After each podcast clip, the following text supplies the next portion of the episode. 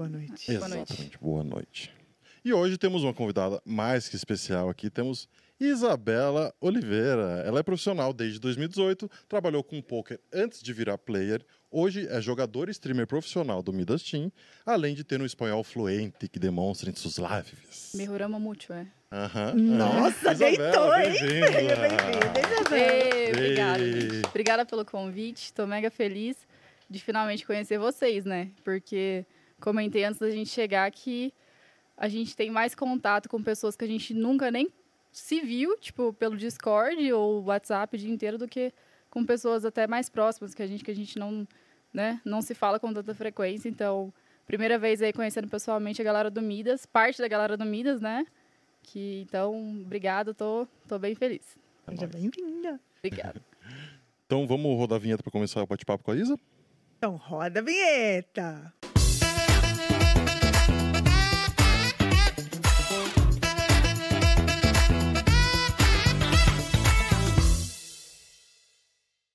A gente começar o nosso bate-papo, falar um pouquinho dos nossos patrocinadores. Primeiro, sempre ele, o Midas Poker Team, que faz esse projeto aqui andar, coloca o dinheirinho para ajudar nós a fazer o nosso projetinho. Então, o Midas Poker Team é um time que está com as inscrições abertas no www.midasteam.com.br. Você pode conhecer um pouco melhor o Midas, como funciona o time, no arroba Midas Poker Team nas redes sociais. Então, segue a gente lá no Instagram, segue, segue o Midas lá no Instagram, segue o Midas. E se você quiser começar a dar a sua caminhada no mundo do poker, se inscreve lá no time e venha fazer parte do time. Eu recomendo, hein? Ó, Pense no time. ao vivaço sem ser pago, tá? É, E para aproveitar também vamos de Midas Wear. Então você que ainda não conhece a loja da coroa mais amada do Brasil, Uhum. acessa lá www.midaswear.store ou dá uma olhadinha no Instagram arroba midaswear.store. Gente, tem umas roupinhas que ó, confortáveis, super casual, assim, deixam sua vida mais prática e o estilo voando. Aproveita que está acabando a semana do consumidor, o mês do consumidor, né? Que a semana já passou. Então tá acabando o mês do consumidor, ainda tem cupom. Essa é a última semana do cupom. Uh, hoje é dia 30 já. É, dois dias, pessoal. Meu Deus! Então amanhã acaba o cupom. amanhã. Uhum. Já coloca aí cupom 20 do consumidor, lota esse carrinho e vamos de Midaswear. Arroba midaswear.store no Instagram. É isso. E a nossa convidada, obviamente, nunca vem aqui e sai de mãos abanando, né? É, essa aí já tem a Midaswear Mas, É, inteira. verdade, ela já é tem verdade, basicamente. é verdade. Porém, Ó, vou sempre tem uma lembrancinha, Eis né? que falta. Eis que tinha alguma coisa que você não tinha. Então, Pera aí, vamos ver. Não eu vou fazer, vou fazer leilão daqui a pouco. Mentira, fazer. do- Ó, esse aqui eu não vou fazer não. Esse aqui eu não tenho. Ó. Fala. Gente. Fala não, dela. e eu queria falar uma coisa, porque assim, lavei a camiseta já umas 200 vezes e realmente a qualidade é diferenciada. E o moletom é quentinho. Então, assim, não estão me, faz- não tão me pagando. E eu queria retribuir o presente. Não é pra você, Zuli. Não, tudo bem, eu sou um bebê. Não é pra dentro. você, mas, Mas eu entendo. queria retribuir aqui, ó, uma pequena lembrancinha pro Luca.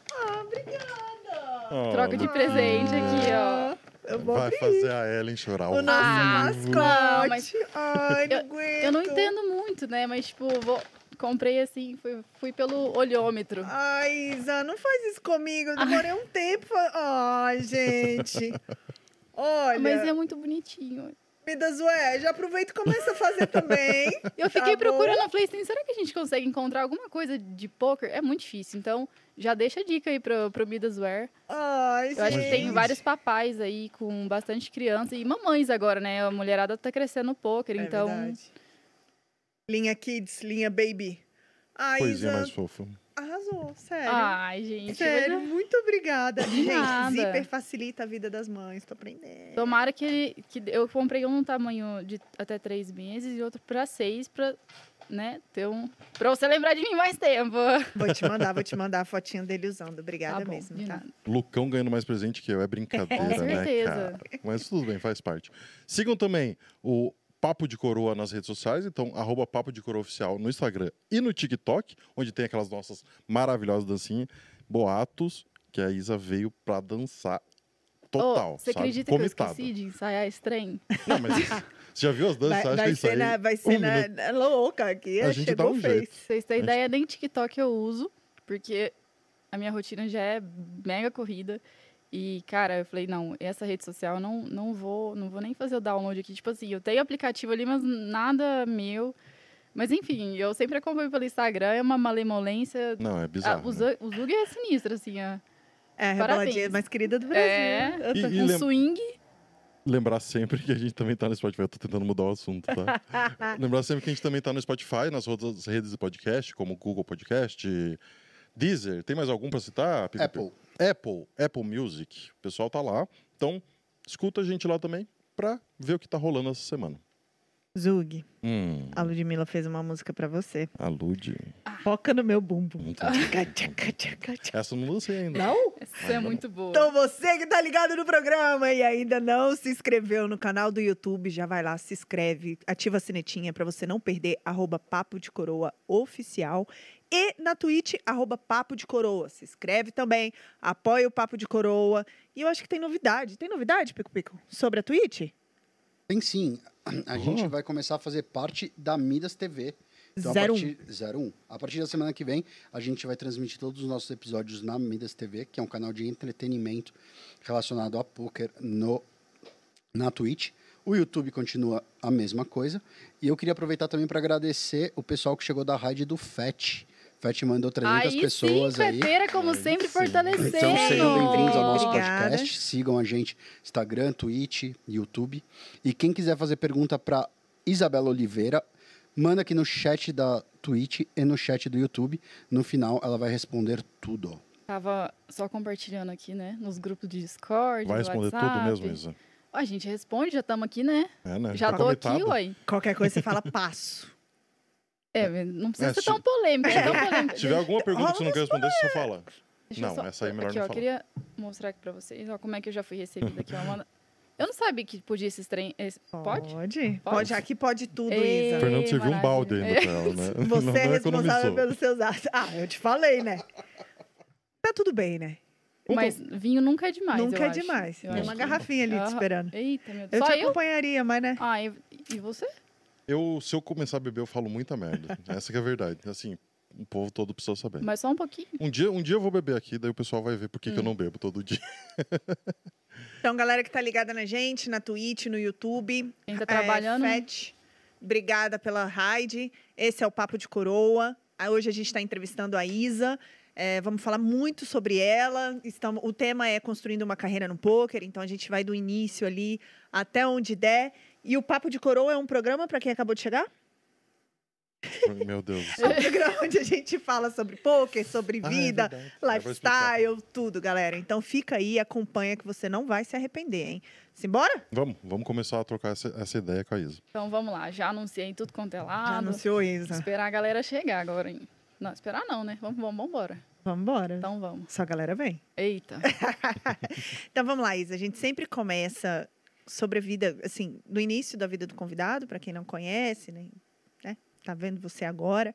Então, de onde você é? Você é de. Você mora em Camboriú agora, né? Agora eu moro em Balneário, porém eu sou nascida em Franca, São Paulo. Acho que ninguém conhece. Não. Ah, É, não, desculpa. Não. Eu não conheço muitos lugares. Franca, São Paulo, cidade capital do calçado masculino. Olha.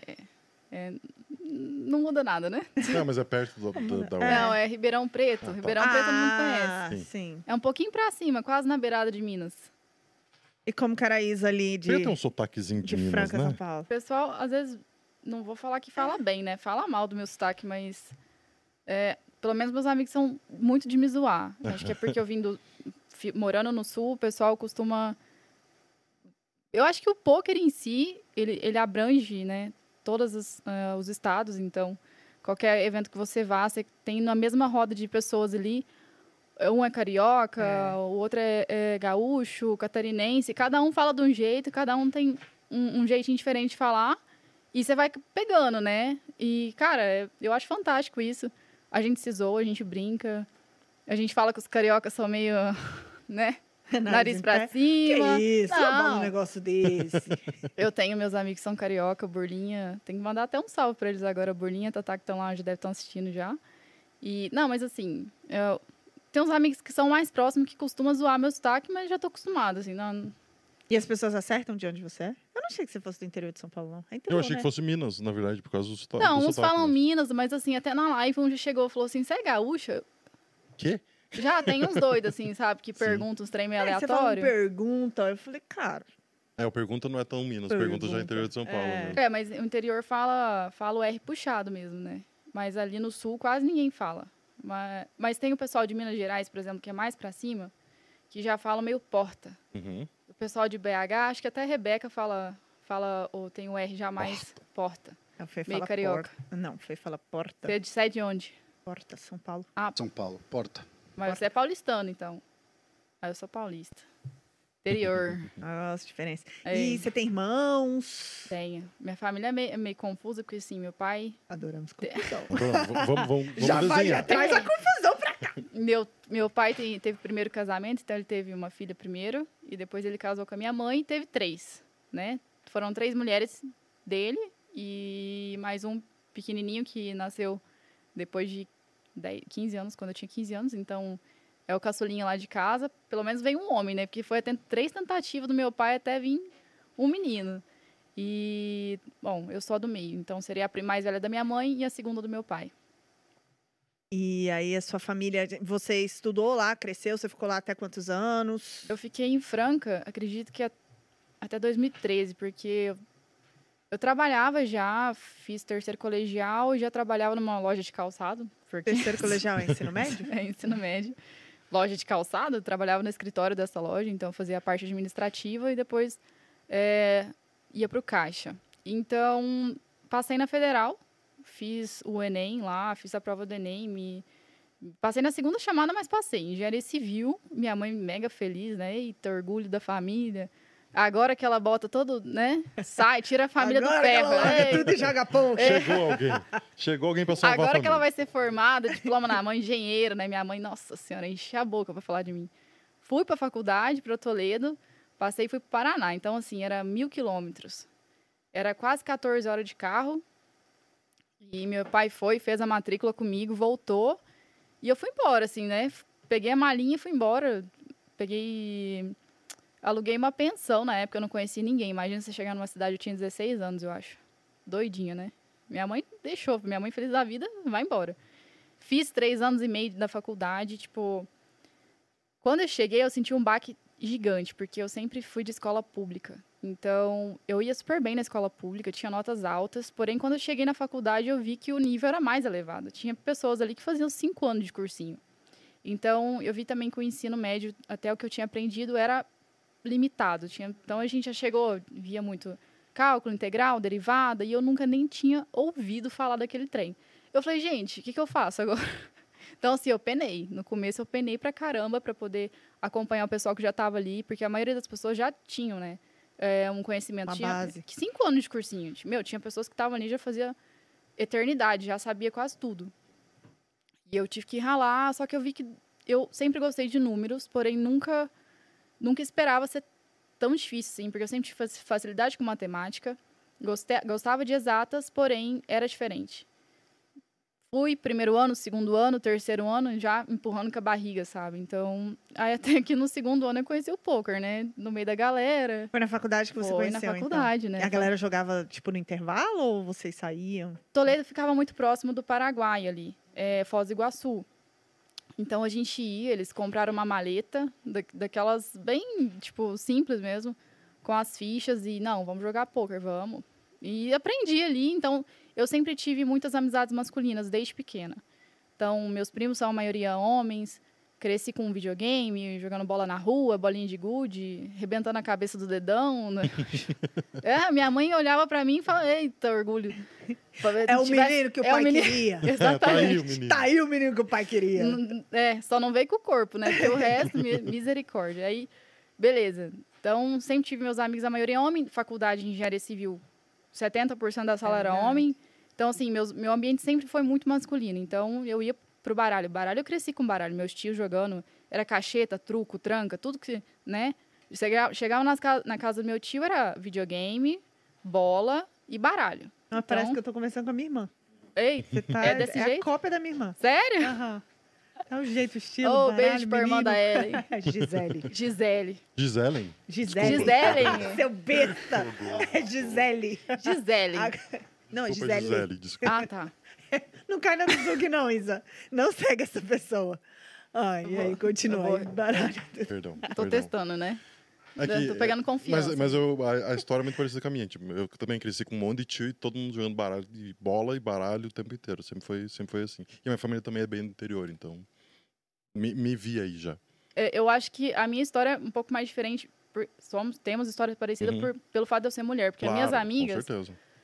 Era boneca, né? Pô, não tinha outra coisa. Sei lá. Então eu era mais moleque que todas as, as minhas amigas, assim. Então é, eu me sobressaí no esporte. Eu joguei vôlei profissional. Joguei até, sei lá, meus 16 anos. Depois fui pra faculdade. Daí na faculdade eu já via também que eu já não era tão boa quanto eu pensava que eu era. Então, assim, mais segui o esporte. Então eu tinha facilidade para Quando você começa jogando um esporte, você tem facilidade nos outros. Pela coordenação motora, enfim. Então eu jogava basquete, bola, é, futebol, handball, tudo. E então fui para a faculdade, conheci o poker e comecei a jogar com os meninos e claro, né, iniciante sempre ganha, né? Eu não vi uma história de um cara que começou a jogar poker e não ganhou, sei lá, cinquentão do amigo do lado, entendeu? Eu fiquei, sei lá, a gente fa- fazia os torneios ali, pegava segundo, pegava primeiro, cada um botava dezão, pagava o primeiro e o segundo devolvia o bain. Então, tipo assim, é, pagava cerveja, pagava cachaça do final de semana da, da, da faculdade. Então, mesma história de sempre. Só que tinha um clube de pôquer do lado da faculdade. Era dentro de um country clube, assim, tipo, era uma liga, Liga Toledo, e foi lá onde eu comecei a dar carta, né? Só que quando eu comecei, comecei jogando. Fui jogar um free roll pela primeira vez, fiquei em segundo lugar. Como? Não me pergunte. Você não sabe nem para onde rodar o baralho. E tava lá.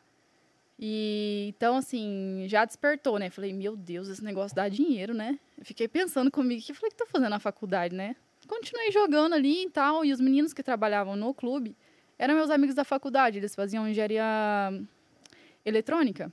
E eu fazia engenharia civil, tinha duas engenharias na faculdade, naquele campus.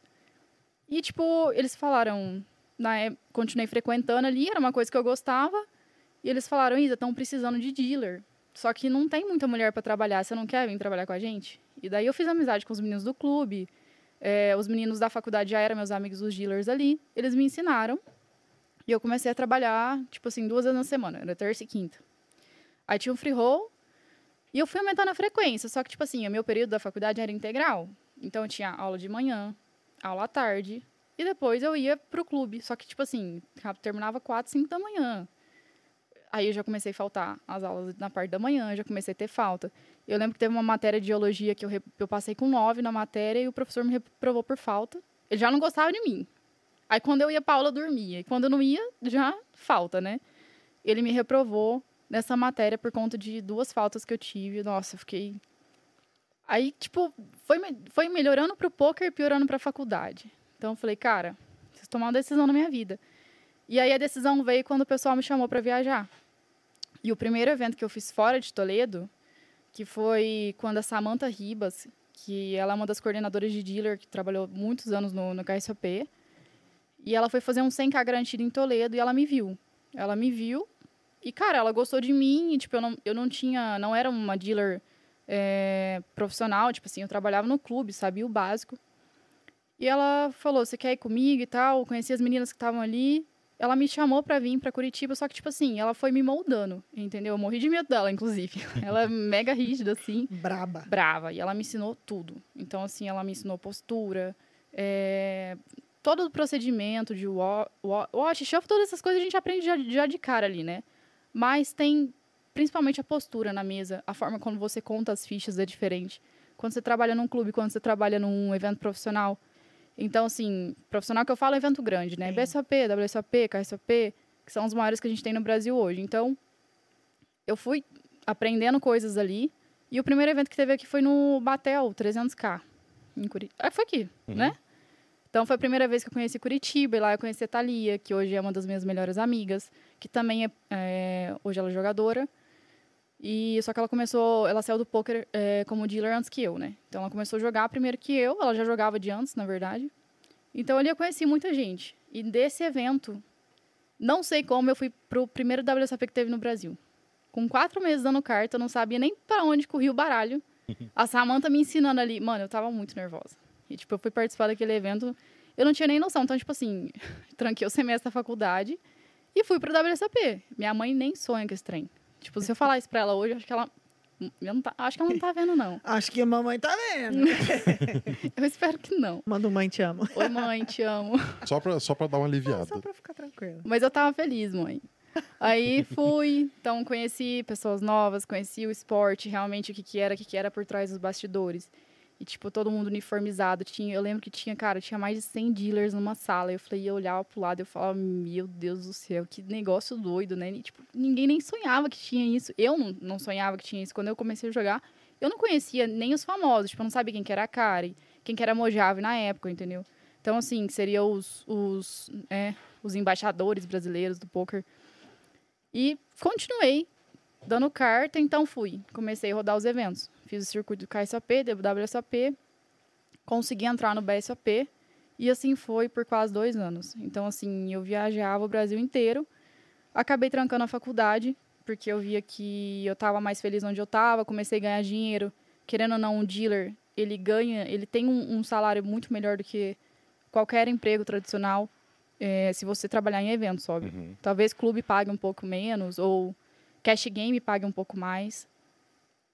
Porém, as a, valores das diárias ali do- do- dos, dos eventos maiores eram, eram melhores, assim. Então, tipo, já despertava o interesse, na- já pelo fato de eu gostar do esporte e pelo fato da, da, da parte financeira, né? Tipo, meu, eu tava ganhando dinheiro que eu nunca tinha ganhado na minha vida. Uhum. Eu tava viajando no Brasil, conhecendo lugares que eu nunca tinha conhecido.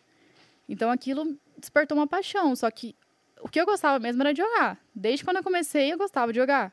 Não, sem te interromper, mas já te interrompendo, eu tenho essa curiosidade. Tem muita gente que a gente conhece que primeiro foi dealer e acabou virando jogador de poker. Exatamente. Você acha que essa paixão vem quando você começa na profissão ou você já começa a ser dealer pra ser jogador ou que a que minha paixão, desperta? a minha paixão começou antes, né?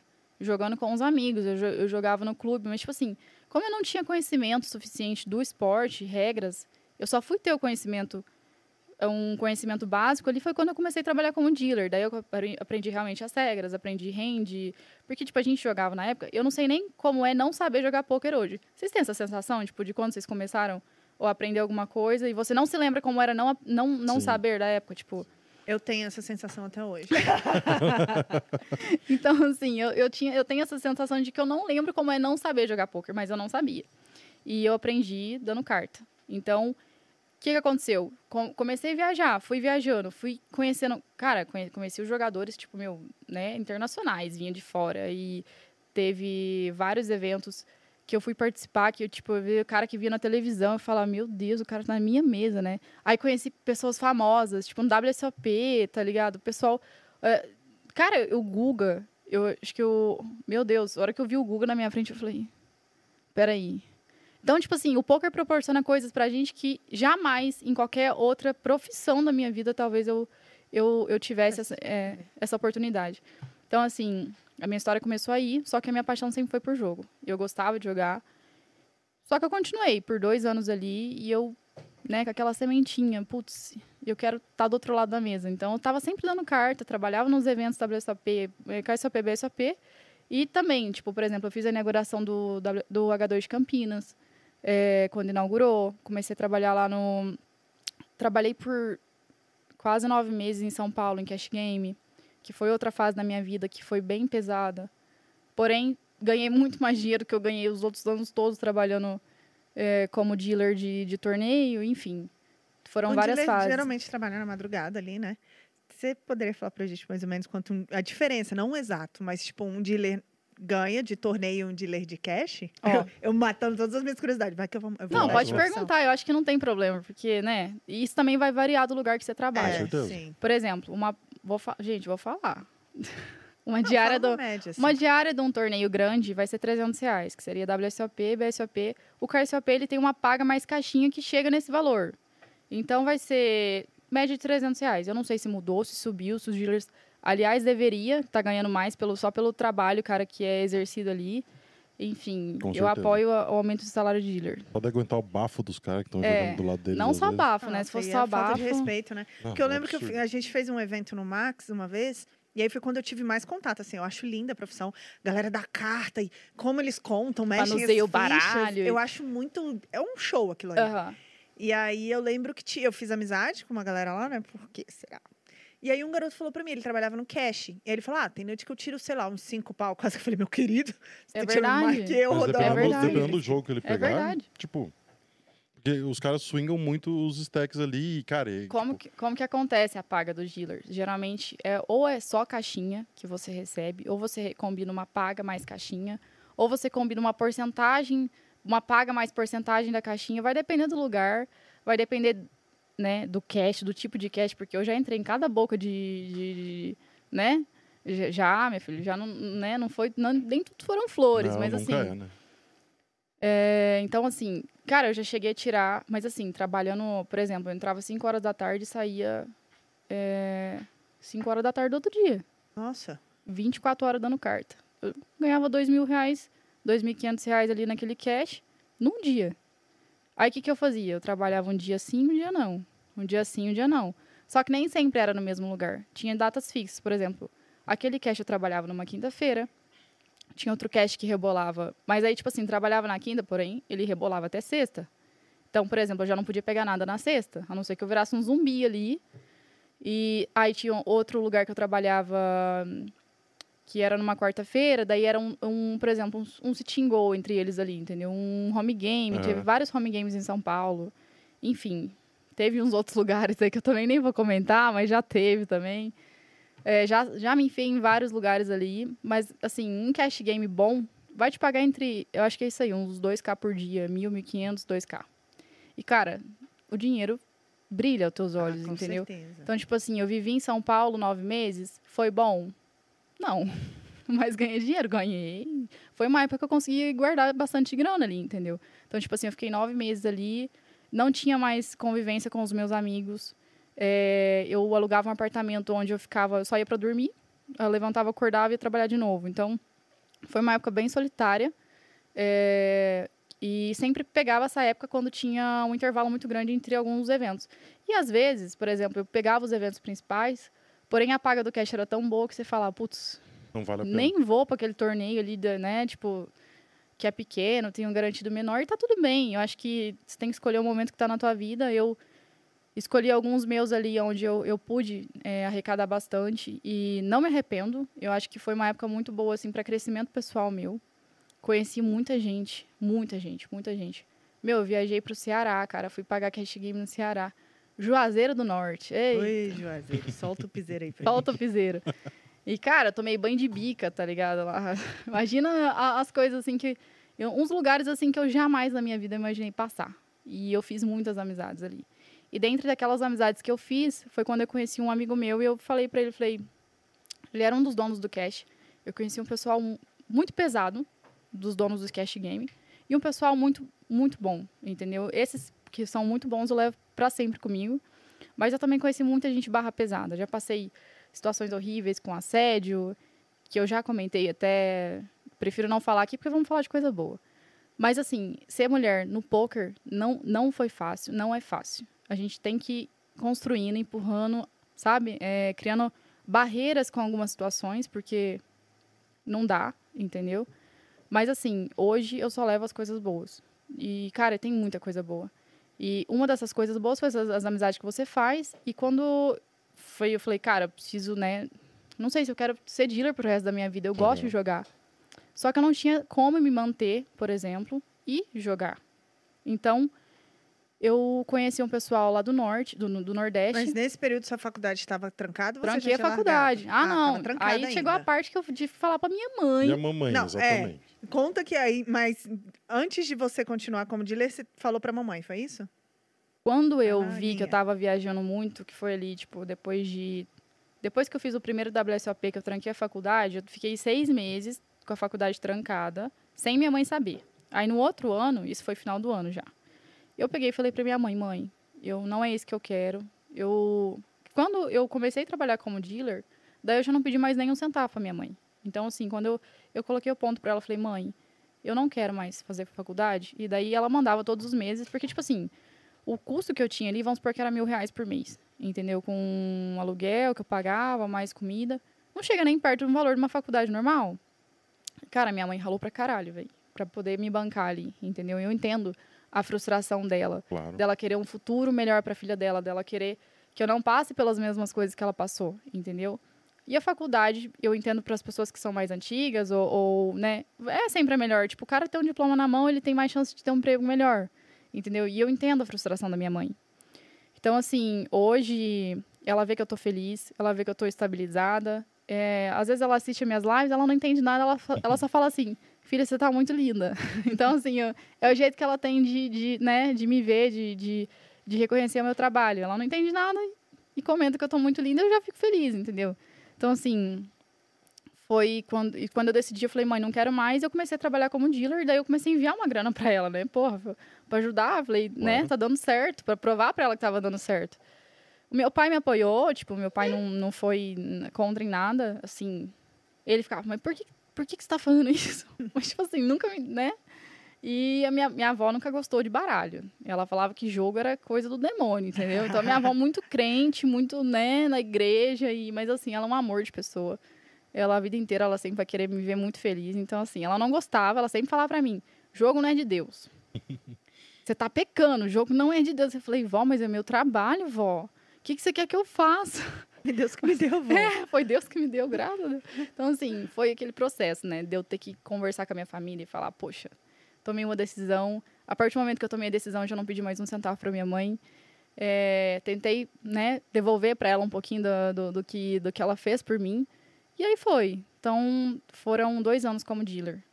Foi esse processo meu, desde que eu comecei a trabalhar no clube até quando eu comecei a jogar poker, só jogar poker. Foram dois anos aí, dois anos e pouquinho, acho. Bela passagem, né? Dois anos. É, você falou um pouquinho no- no- nesse meio do caminho de, do fato de ser mulher e de tudo que passa ali no meio. Claro que o que você não quiser falar, o que você não ficar confortável falar, não, não, não precisa falar. Mas é, teve algumas situações incômodas e chatas que você passou nesse meio do caminho, Teve obviamente. várias. É, você acha que isso está mudando no cenário e, e você acha que, tipo, nesses clubes mais undergrounds, nesses jogos mais fechados, isso ainda existe bastante? Como é que você vê essa evolução do, do esporte? Eu acho que tem uma diferença entre você ser dealer e você ser jogadora. Quando você é jogadora, você consegue ainda colocar um pouco mais de respeito. Ou então, talvez as pessoas te respeitem mais. Ou, vou falar dos homens, né? Uhum. Pelo fato de, né? Poxa, você tá ali na mesma posição que o cara que tá, que tá jogando. É diferente. Agora, quando você tá trabalhando pro cara que tá jogando, principalmente quando não é um evento grande, porque, tipo assim, o BSOP já teve, já teve situações, teve uma situação ali em que baniram um jogador, né? Por questão de assédio ali, entendeu? E, cara, eu super agradeço, entendeu? A postura que o federal teve nesse caso. Esse evento ainda teve também Mas foi com você ou foi com uma Foi outra comigo. dealer? foi comigo. Então, tipo assim, teve é, mais uma, uma parada nesse evento em que um jogador, acho que ele era gringo, é, o cara tava tomando o drink dele lá, deu o intervalo, ele deixou o copo no chão. Veio a senhora que tava simplesmente limpando o salão, Eu deixando. disso. E daí ele ela pegou e jogou o copo fora. E, tipo, cara, ela era morena, entendeu? E o cara chamou ela de macaca. Tipo, teve. Cara, foi horrível, entendeu? Ele foi, teve um ato preconceituoso ali. Pelo fato dela ser mulher, pelo fato dela estar trabalhando, pelo fato dela ter limpado, pelo fato da cor dela. Então, assim, esse evento teve um caso de, né? Comigo, teve outro caso com essa senhora. E o BSAP teve uma postura incrível, assim. Que eu nunca vi em nenhum outro lugar, entendeu? Nenhum outro evento. E que eu acho que deveria ter em todo lado. Devia ser o básico, é. Porém, eu sei que alguns eventos não vão fazer isso, porque tem os caras que têm muita grana. Você não vai expulsar um jogador que te, te bota, que dá bastante, que gera rake pra você, entendeu? A não ser que você tenha uma marca tão forte quanto o BSOP. Exatamente, que então- não precise, né? Exatamente. Então, assim, já nos outros eventos, é, sempre muito elogio, muito não não sei o quê, pede telefone, às vezes tá aqui com a perninha aqui do lado, entendeu? Pezinho aqui embaixo da mesa passando na minha perna, meu. E isso aí é só nos torneios, né? O Uhum. cash game nem se fala, porque cash game até o dinheiro eles te oferecem, entendeu? Quanto é que você quer? Essa é a pergunta que a gente, tipo, direto escutei. Você tem um valor? Falo, meu filho, pelo amor de Deus. Então, assim, tô aqui para trabalhar, quero respeito e sempre com um sorriso no rosto. Entendeu? Porque, tipo assim, você não pode ser grossa com um cara desse. Você não pode ser grossa com um cara que tá num cash game que é fechado, que às vezes pode ter alguma arma ali, entendeu? Que você sabe que os caras são da pesada, que eu já vi arma aqui, ó, entendeu? Como é que você vai ser grossa com um cara desse? Sim. Então você trabalha sorrindo, devolve com educação e segue o baile, entendeu? Vai pra casa como se nada tivesse acontecido. Então, assim, claro, eu aceitei trabalhar em lugares que eu né, sabia que era perigoso, porém eu tava ali para trabalhar. Mas eu acho que assim, independente, Isa. Por exemplo, eu já fui. Eu trabalhei em loja e o gerente da loja já me trancou no provador quando a gente estava zerando a sessão para ir embora, porque eu só ia embora se eu desse um beijo nele. Quando eu cheguei no Brasil, eu trabalhava com política. Do político, todo dia me elogiava, ficava não sei o quê, nananã. Começa com elogio, né? Aí chegou, não, eu nem gosto, né? Eu, tipo, a minha. O plano de fundo do meu celular sou eu. Eu botei do meu casamento, porque a vida dele era perguntar do Fernando. Aí eu- ele chegou e tava falando não sei quem é gostosa. E como eu era assessora de imprensa dele, eu ficava muito próxima, era só eu e a chefe de gabinete. Ela não tava na sala. Ele foi no meu Instagram, abriu uma foto que eu tô, tipo, na Tailândia, de short e biquíni e tal, com o Fê. Não tava com o Fê, o Fê tava tirando uma foto e eu tava tirando uma foto dele. Ele virou e falou assim: você quer ver uma mulher gostosa? Isso aqui é uma mulher gostosa. Cara, eu, eu realmente queria entender o que, que é que passa. Por isso que eu falo, não dá pra generalizar. Acho que a gente encontra pessoas maravilhosas todos os dias. É uma parada que não dá pra generalizar. Tem pessoas muito boas, tem homens que são muito bons, tem homens decentes em todo lado, entendeu? Tem a minoria ali que vai fazer esse tipo de coisa, mas eu realmente não entendo. Às vezes eu acho, eu não, eu vou ficar quieta, mas alguma coisa saiu errada na Pode falar, evolução. eu acho que é falar importante também. a gente alguma coisa saiu isso. errada na evolução, entendeu? Algu- porque assim, casos mais pesados, como de estupro, você estupro com criança, que é coisa que eu não entendo o que, que acontece na cabeça de um homem, porque assim, a maioria é homem, não Sim. são todos, mas sempre é um homem, entendeu? Então assim, é uma polêmica, é. Alguma coisa saiu errado. Porque é algum problema psicológico, entendeu? Alguma coisa deve ser tratada isso. Porque você não entender que a, a outra. Poxa, eu tava na live outro dia, que foi o último caso que eu, te, que, que eu tive, eu tava queimada já. Tu tá lá o dia inteiro, né? Eu já, daquele jeito, já. xingando o GG, xingando o PS, site do inferno. E aparece um. Patrocina nós que o discurso muda. É, a gente fala mal, mas todo dia. A gente fala É. mal, Mas tá todo dia eu tô lá, né? Todo, não, todo dia eu tô lá, pô. Não tem jeito. Na profissão, a gente brinca, a gente Tô tem. É ironia, mas, tipo assim, cara, a gente tem. Eu amo minha profissão e eu não sei o que eu faria se eu não tivesse ela hoje. Não, eu entendeu? tô brincando, mas é verdade seja dita, né? Às vezes. enfim. É, às vezes. Ai. é. Mas, enfim. Aí, tipo, aparece os caras na live. Sempre aparece um, ai, que linda. Ai, que não sei o quê. Esses eu já ban, entendeu? Tipo assim, primeiro eu dou um time out pra ver se a pessoa desconfia. Time out lá de 600 segundos. Beleza. Deixa o cara lá. Aí aparece outro, não sei o que, não sei o que, perguntando coisas. Aí apareceu. Tem sempre um cara que, tipo, aparecendo lá, eh, perguntando coisinhas. Tipo, sabe aquelas coisas indelicadas, entendeu? Que eu não vou ficar falando aqui. E aconteceu comigo, aconteceu com a Bá. A Bá apareceu na minha live outro dia. E o cara simplesmente apareceu de novo e começou a perguntar as coisas pra Bá. E aí, quando é que você vai me dar uma chance? Eu falei, mano, você. Você tem problema? Você já não escutou um não da mulher? Você não sabe respeitar quando a mulher te fala não? Não é não, porra. Entendeu? Aí, tipo, já descasquei na live, já, já tava queimada pra caralho. Já mandei ban, já mandei. Tá banido, entendeu? Tá banido lá, tá banido aqui. Falei, vai tomar, né, entendeu? Tipo, já daquele jeito. Porque, cara, quando você tá na posição de jogadora, você ainda pode falar alguma coisa. Porque eu tô pagando mesmo bem que os caras, Uhum. entendeu? Agora, quando eu tô na posição de dealer, eu não posso falar. Porque eu tô ali pra trabalhar e é capaz de eu falar alguma coisa e ainda ser mandado embora. Então, porque, tipo assim, não é todos os eventos igual o BSOP que vai priorizar o meu lado, Sim. entendeu? Não é um, um clube que vai. em- Não são Primeiro todos. que você é mulher, segundo que você tá na profissão que você escolheu, Exatamente. terceiro que ele é um jogador que tá bancando a casa. Então, assim, fica no seu Então, lugar. Quando Geralmente a você gente é, é dealer, silenciada. exatamente, quando você é dealer, quando você está trabalhando para alguém, você tem que aguentar mais coisas do que quando você é jogadora. Quando você é jogadora, você escuta um monte de coisa. Eu tive que mudar meu nick no PS. Meu nick no PS era Isabela Olive, porque eu vivi escutando falinha, me chamava de puta, me chamava de não sei o quê, quando perdi alguma mão, entendeu? Mas tipo assim, não dá nem pra falar que eram pessoas que tipo assim, o cara quando ele tá atrás do computador, é muito fácil ele expor É. coisas, Muito. entendeu? Então Sempre é, é tem um muito fortão. fácil. Então, passou. Então, mandei um e-mail pro PS, eu falei que eu tava. Tirei print de tudo, entendeu? Mandei e-mail pro PS, eu falei, eu preciso que vocês me ajudem, né? Aí eles falaram, era opção, você quer mudar o teu nick? Eu falei, quero. Por favor. Aí foi, tipo, onde já. Hoje eu cresci, né? Antes eu era pequenininha, ninguém me conhecia. Hoje eu cresci. eh, já tenho. Todo mundo sabe meu nick no PS, no GG. eh, enfim, nos sites que são mais conhecidos. E tá tudo bem, entendeu? Hoje também o pessoal.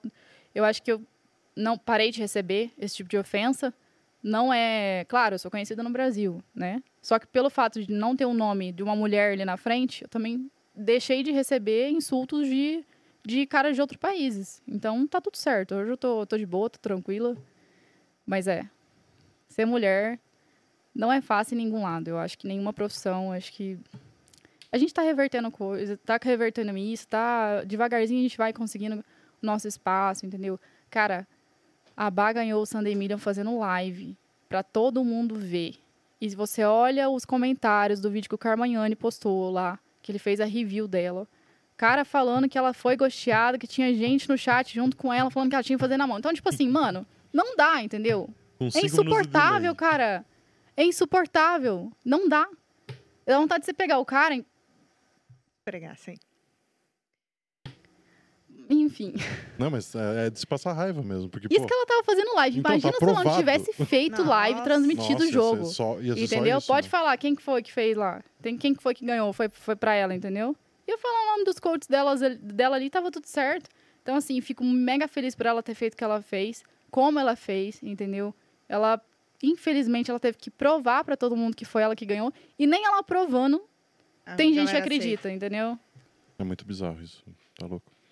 Mas é é assim, acho que, tipo, dá pra agradecer também o BSOP que teve essa atitude com você. Não, com E certeza. agradecer e, e falar para as outras produtoras e outros clubes inspirarem nisso, né? Porque, pô, todo mundo vê acontecendo em vários clubes, todo mundo vê acontecendo em várias situações e é, é legal que tenha assim, uma atitude diferente. É desconfortável, cara. Com É certeza. comentários entre jogadores, é comentário entre os tiozão, entendeu? Quando você geralmente está num time, é, que você tem ali um apoio, um suporte, né? é, do, do, do time é diferente. Por exemplo, eu passei por dois times, que foi o Net Team e depois vocês, né? Então, assim, sempre com muito respeito, nunca tive nenhuma situação que, é, que me sentisse incômoda, pelo contrário, entendeu? Então, assim, é diferente. Mas quando você não tem esse vínculo, né? Sim. onde as pessoas. Porque para você estar num time, você tem que ter respeito, né? O mínimo, é o básico, entendeu? Então, assim, graças a Deus que estar ali foi ambientes em que eu me sentia bem. Nunca me senti, não teve nenhuma situação desconfortável ou nada, entendeu? Depois de jogador, assim mesmo, indo jogar live, não sei se você vai muito, a gente vai entrar nesse assunto ainda.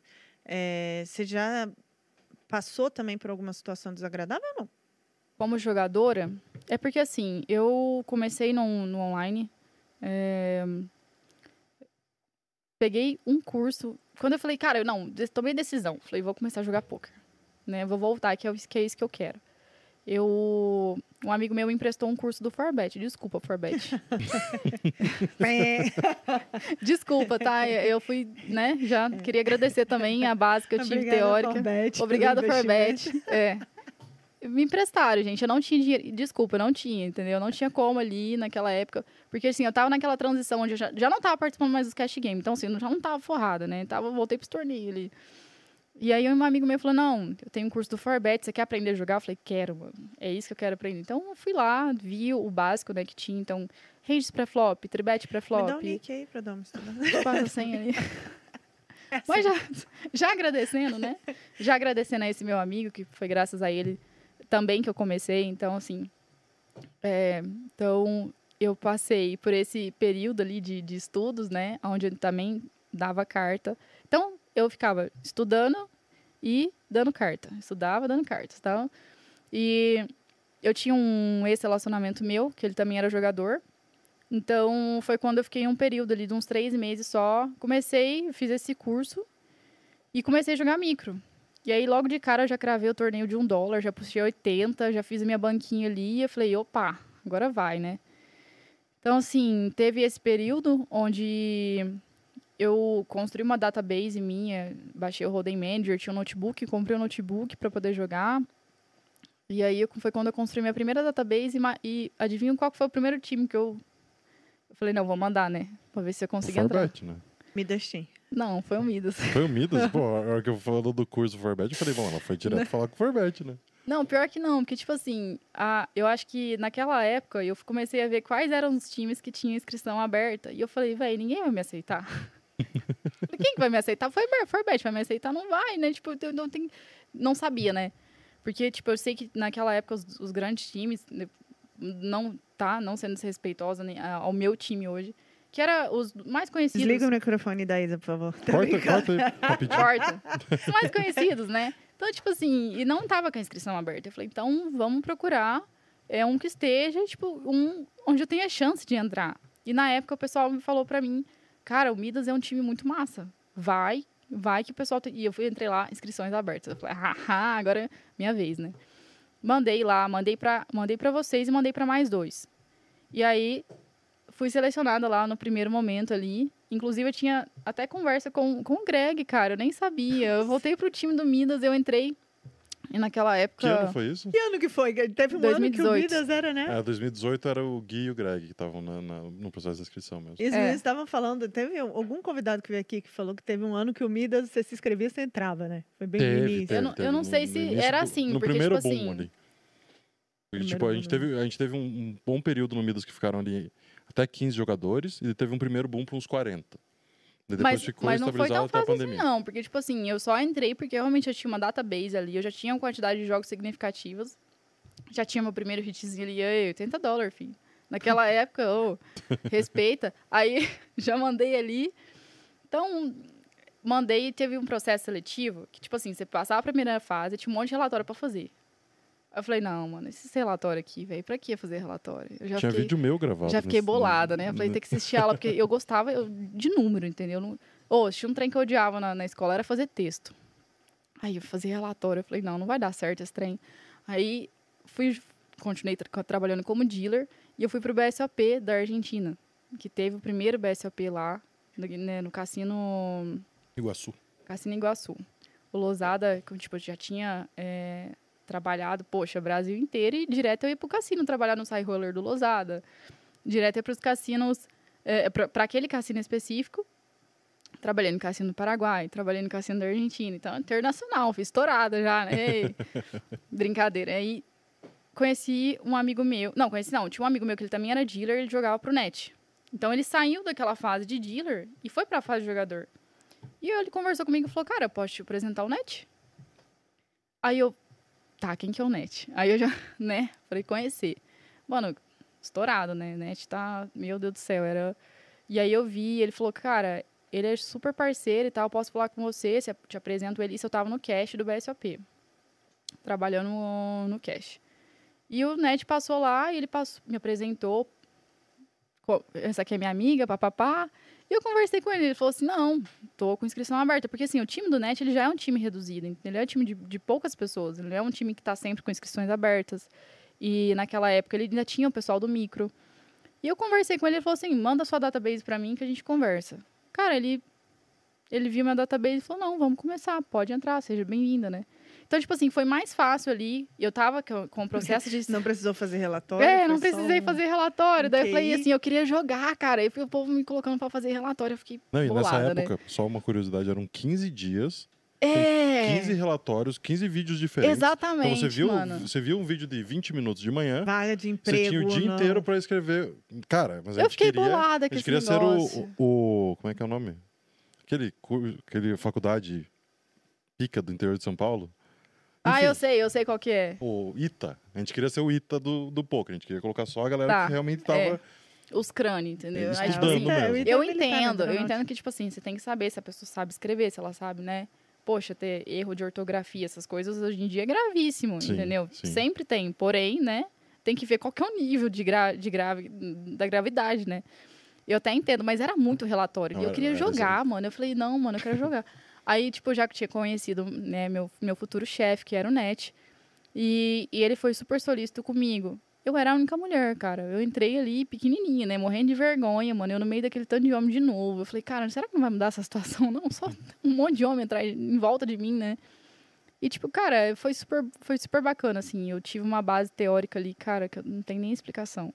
O Net, ele é um cara excepcional. Ele tem as, né, as particularidades dele, mas ele como jogador, ele foi foi um grande exemplo pra mim, porque tipo, ele é um cara que ele poderia estar jogando os high stakes ali, ele é um cara muito focado onde ele consegue fazer dinheiro em qualquer stakes que ele estiver jogando, entendeu? Ele falou que ele não tem estômago pra ver dar um swing no gráfico dele, e ele sabe controlar tudo ali, cara. Ele ele joga os 5K, ele joga os 10K, mas ele nunca foi aquele cara de pular de cabeça ali com, com os tubarão mesmo lá de Uhum. cima, entendeu? E ele é um cara que ele faz dinheiro onde ele, onde ele toca o dedo, pum, dinheiro, entendeu? E ele é muito bom tecnicamente falando.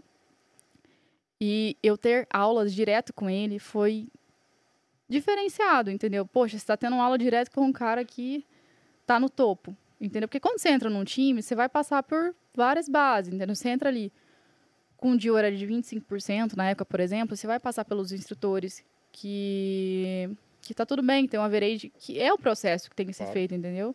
E eu tive um atalho. Eu tive um atalho que foi ter aula direto com o tubarão, entendeu? Que era o cara que tava no topo, na, que sempre esteve no topo.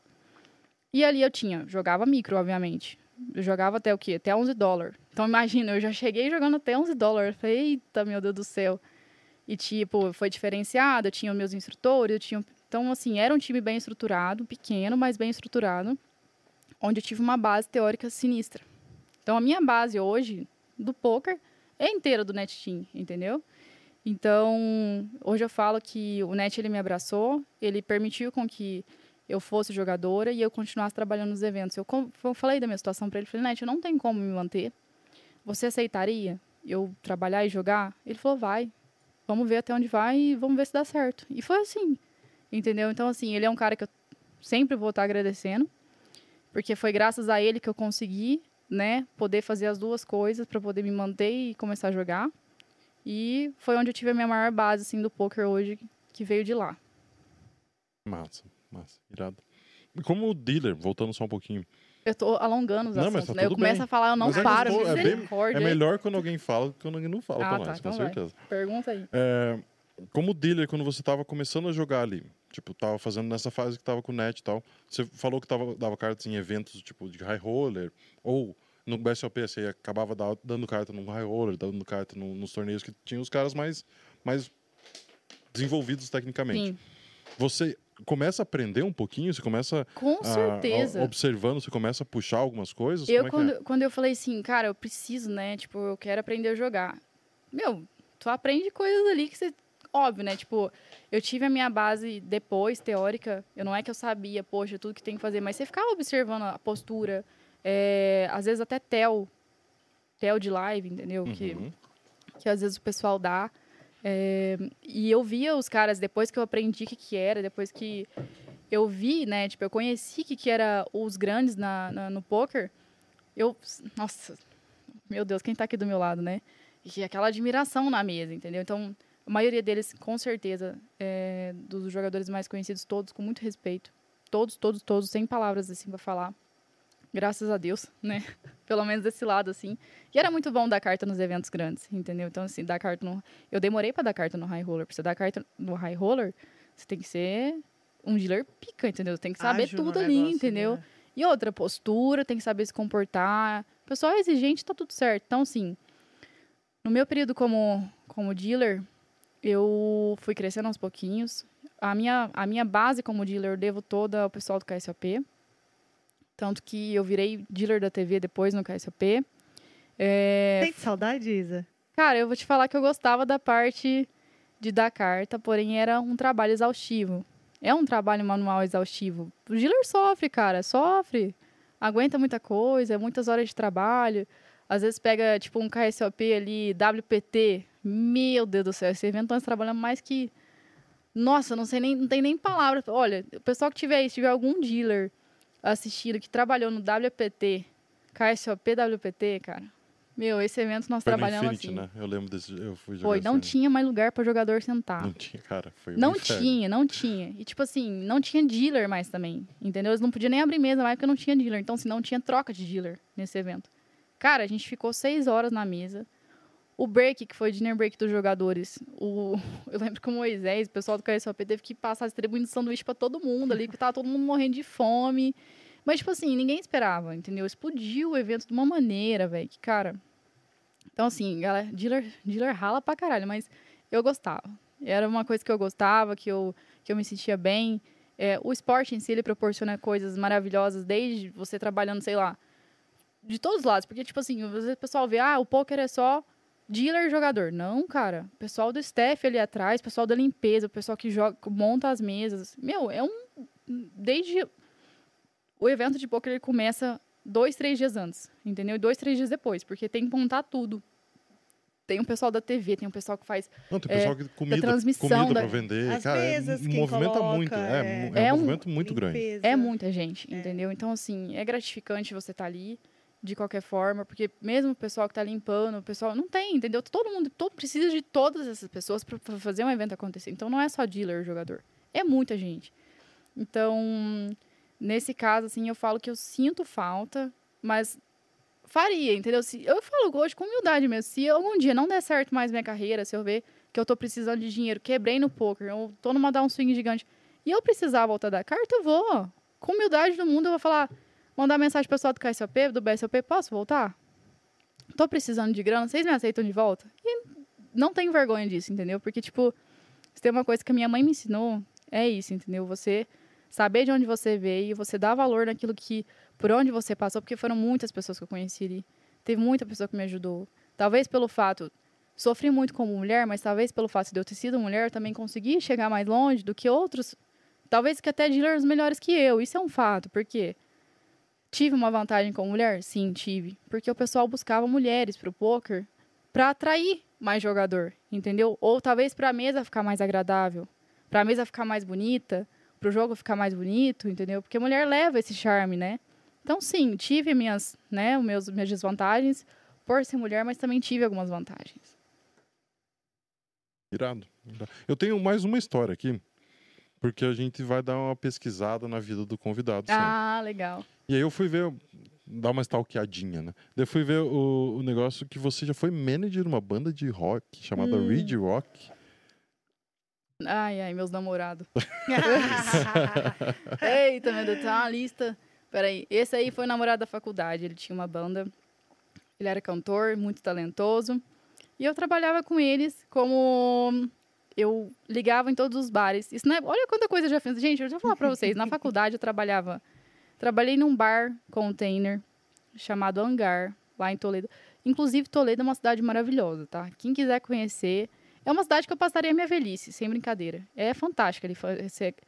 É, Toledo, Cascavel, são cidades limpas, organizadas, tem um lago gigante. Então, assim, eu sempre fui apaixonada por aquela cidade, até hoje eu sou. Então, eu trabalhei de várias coisas. Trabalhei nesse, nesse bar container, que foi uma experiência também de um tempo que eu fui ali para fazer uma grana, eu já não estava muito feliz com a faculdade, então foi então alternava. Era poker, tinha esse bar, que eu adorava trabalhar ali. Você era garçonete? Eu era garçonete, porém eu não entregava nada, porque eu deixava cair tudo. eu só fazia os pedidos no tablet, tá ligado? Era um desastre. Um desastre, entendeu? Então, assim, eu preferia não entregar nada. Eu só fazia os pedidos no tablet e os meninos levavam lá, né? Porque já aconteceu de eu deixar cair em cima de cliente, a vergonha, né? Não sabia onde ficava a cara. Então, assim, não era muito, né? Mas Habilidosa. foi, habilidosa com a bandeja e tal. Já passei por esse, por esse processo também né, desse período, onde eu trabalhei nesse bar. Depois, fui manager dessa banda também, que eles eram em três, então eu ligava em todos os bares, eh, mostrava o material da banda, eu fazia os vídeos, foto, e... Então, assim, viajava por todas as cidades que tinha em volta de Toledo. Maringá, tinha... Cara, agora eu já não lembro muito de cabeça mais, mas, tipo... Foz do Iguaçu, tinha Cascavel, tinha várias cidades ali em volta que tinham bares. Então, geralmente era bar de rock. Então, eu buscava os bares de rock, oferecia a banda, né? Tipo, negociava valores. É, Tinha um que chamava The Irish Pub também, que direto eles tocavam lá. Então, assim, eu, eu fazia a parte da faculdade e à noite a gente viajava para alguma cidade próxima. Eu fazia foto, vídeo e fazia essa, esse processo de, de oferecer a banda. Então, também já tive esses requisitos aí. Gostava muito de rock também. Nossa, correria. Correria. É, a gente faz o que der, né? Se não tiver pouco, a gente vai ter que inventar. alguma- Fome eu não passo. Isso é uma coisa que eu falo que, graças a Deus, minha mãe me ensinou muita coisa. É e, importante, né? é, Massa, massa. Tá certíssima. É, antes da gente trocar a pauta aqui, é, eu te fiz uma pergunta sobre o que, que você acha que leva um dealer a querer jogar poker. Ah, No- quando vocês estão todos juntos, assim, por exemplo, você falou que tinha evento grande e era muito dealer é junto. muito de. Vocês comentam sobre eu quero ser jogador um dia, ah, eu tô aqui pra ser jogador? Vocês contam paradinha que rolou na Conta? mesa? Claro que conta. Não, foi só uma curiosidade. Não, ó, deixa eu falar uma coisa pra vocês. A Reg Life, inclusive, eu queria, né, é, dar os parabéns pro trabalho incrível que a, a Reg Life faz. O Mário Júnior, não é porque o Mário Júnior Felopes é meu amigo, não, hein? É Porque os caras são foda mesmo. Cara, eles fizeram um vídeo agora, né, no último BSOP que teve, inclusive, que eu participei. Foi meu primeiro BSOP Million, gente, ano passado. Eu fiquei emocionada. Porque o meu sonho era sempre estar do outro lado. Então, eu chegar ali onde eu cheguei, a hora que eu sentei na mesa. Eu não- nunca tinha jogado um BSOP Millions. Eu tinha jogado um BSOP antes, mas o Millions não. Então, eu falei, cara, olha onde eu cheguei. Tipo, tipo eu enchei o olho de lágrimas, eu fiquei muito feliz. Eu lembrei, mudando, né, de novo, né? A Ruth, que era nossa mãe ali dentro do poker. Ruth Viana. Ela foi a minha mãezona ali dentro do poker. Eu acho que em cada fase da minha vida eu tive uma mãe secundária ali. E ela foi não só minha, mas de muitos dealers. E eu dediquei pra ela. Falei, cara, eu, eu espero que ela tenha sentido orgulho de mim, porque ela se foi de uma maneira que a gente não esperava na pandemia. Essa época eu morava na Argentina ainda e, tipo, cara, foi muito foda. Mas enfim, eu acho que ela me vendo hoje, eu acho que ela vai estar cheia de orgulho. Ai, meu Deus, Então, assim, cara. ela foi, ela é, na verdade, né? Ela foi muito importante pra nós, ela é muito importante. E e ela sempre apoiou, assim, sabe? Então, assim, se você falar pra mim, assim, ah, você comenta com teus amigos que você queria ser jogadora, não, os próximos, ela sabia, Aham. entendeu? Algumas amigas da minha ali sabiam, alguns amigos meus sabiam que eu queria ser jogadora. Eu lembro que teve uma época, Mas você acha que tem muitos que querem? tem, É? tem. Tem gente que não gosta. Tem gente que gosta de ser dealer e você dealer pronto Como acabou. trabalho, é. Exatamente. Tem gente que não gosta nem de ver baralho depois que sai do evento. E tem os caras que realmente. Eu te- Cara, eu tenho algumas amigas também que me mandam mensagem: Poxa, Isa, eu queria me ajuda. Como que eu faço pra sair dessa vida? Eu quero jogar e eu tento ajudar da melhor forma possível. Então, assim, o- a- voltando à Reg Life, eles fizeram um vídeo agora incrível.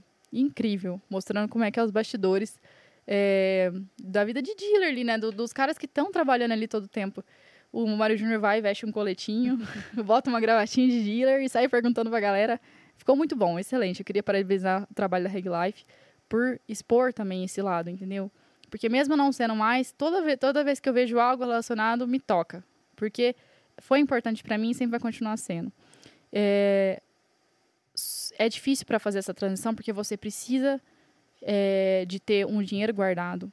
Você, para ser jogador de poker, você precisa ter alguém que te ajude. Você não pode ter um aluguel para pagar e começar a jogar micro. Entendeu? É impossível, cara. Impossível. Impossível. Eu tive, além do Net ter me disponibilizado essa oportunidade, o meu último namorado, que agora. Cantor da banda? Não, não foi ah, esse. não foi esse. O Agora, outro. agora é o argentino. Que foi Ah, o graças. É o, é o É o atual. Tá. Quatro anos, gente. É, eu espero que seja o último. Mas, enfim, ele foi o que também me proporcionou eu estar onde eu estou hoje. Porque foi graças a ele. Cara, ele me bancou por dois anos. Teve um momento ali que até comprar as minhas calcinhas foi ele que comprava. E eu não tenho vergonha de falar isso, entendeu? Eu tive muita sorte. Eu só cheguei onde eu tô, onde eu tô hoje porque eu tive muita sorte. De ter pessoas que me ajudaram, de ter pessoas que estenderam a mão pra mim no momento que eu precisei. Entendeu? E eu reconheço todas elas e eu sou eternamente grata por todas elas. Mas, tipo assim, não é fácil. Para um dealer sair da fase de jogador, de dealer para jogador, é um processo. E se você não tiver ajuda, é quase impossível. Impossível. Então, quando você mudou, você resolveu virar jogadora, você não tinha uma reserva financeira. Ou você chegou a fazer e aí acabou. Até tinha, mas não para me manter o suficiente para vários meses, entendeu? Então, porque, tipo assim, é igual eu falei, a gente começa a ganhar bastante dinheiro como dealer. Eu tive um período onde eu guardei uma grana, entendeu? É, tive um período também onde eu não tinha nenhuma grana. E assim vai, entendeu? Vai da situação que você está vivendo, vai do- das, das, da, como é que fala? Das dificuldades que aparecem no meio do caminho. E mas para você parar, não é porque, cara, imagina eu começar a jogar como eu comecei é, no Midas com um deal de 25% jogando até 3,30. Como é que eu pago meu aluguel? Não tem como. Não tem... Se Eu você tenho- tiver boleto pra pagar, não tem como jogar micro. Não. Ou eu tenho que estar morando com meus pais, ou eu tenho que estar morando com o namorado, ou eu tenho que pedir ajuda para alguém. Então, assim, para eu começar a ganhar dinheiro no poker, demorou. Foi uns dois. Faz quatro anos que eu sou jogadora. Faz dois anos que eu comecei a Quando você ganhar. começou no Midas, você começou a jogar assim no Midas? Ou Não, a- eu fiz a inscrição pro Midas. Ah, tá. Fiz E aquele era processo o dos época. Era o dia na Ah, tá. O época. processo chato. Que, o- Ah, que o tá. Zug inventou. Não, é que eu achei que fosse ela tivesse jogado antes, pelo que ela falou. Não. Não, foi só o Dio que tinha Foi só o dia que me tá. apresentaram. E eu acho que quando eu entrei no net, eu entrei com 35, uma coisa assim. Antes do NET, você fez parte de algum time? Não, Nenhum. não. Tá. Foi direto com vocês e depois com ele, porque ele não me colocou pra fazer relatório. Atenção, relatórios, sejam cortados, por favor. Não, mas foi cortado, Foi né? Hoje cortado. em dia Aí, o ó, processo está temos um totalmente diferente representante já, aqui. Não, gente, eu gostaria de falar, poxa, que. A, a- a- Ela- Traz, É. traz os relatórios que a, Mida, que a, que a Isa não fez. Cara, eu, eu posso ter, tá? atrás. deve ter algum É, relatório. não é eu fiz. eu fazer todos os relatórios até o final do programa. Não, mas ela passou pela- pelo processo agora. Não, Né? não tem ela- nada a ver. O processo hoje é totalmente diferente. Inclusive, eu queria dar os parabéns pela organização que o Midas tem. Eu não conheço outros times. Eu tenho a minha base, que é o Net Team, que também era um time pequeno e tinha tudo controlado. Porém, vocês, por serem um time tão grande, eu fiquei de cara com a organização absurda que o Midas tem, cara. Tem uma formiguinha para cada missão ali, entendeu? E isso foi. Eu, eu mandei mensagem para outros times. Quando eu saí do Net Team, a gente vai falar isso- disso depois. E eu fui buscar um time onde eu tivesse um suporte para streamer. E eu consegui com vocês. Só que além desse suporte para streamer, eu fiquei assim abismada, assim, sabe, surpresa positivamente com a estrutura do time. E realmente é verdade, entendeu? Quem tá lá dentro sabe. Então, queria já dar os parabéns. Viva os trabalhadores do Midas Team. Os trabalhadores. É, E vamos lá, então. Você disse que você tem. Você é muito grata ao NetTeam, né? Que foi onde Sim, você sim. começou. Mas existe uma diferença ali entre a estrutura do NetTeam, por ser um time menor, e o Midas Team. É, o que, que você vê nessa, nessa diferença? O que, que você acha que te proporciona de, de. Assim, em que, que isso vai acrescentar na sua carreira? Porque você chegou, você pegou toda a sua teoria ali do NetTeam, Exatamente. e aí você deu o up para ir para streaming, para ter lá o apoio, e aí você viu que o, o time é maior. Então, assim, a estrutura é maior. O que que isso te causa de diferente? Você já tem sentido alguma diferença na carreira? Você acha que você vai subir mais algum nível? Não, com certeza. Eu acho que assim, várias pessoas me perguntam, ah, por que você saiu do net? Por que não sei o quê? Tipo assim, eu acho que, é, como eu falei, a minha gratidão pra ele sempre vai ser imensa, porém, o foco do time é outro, entendeu? Ele quer construir jogadores de high stakes, ele quer, entendeu? E, cara, ele tem tudo pra ter esse time, porque são poucas pessoas, é mais fácil de trabalhar, é mais fácil de ter, é, por exemplo, um, um controle ali.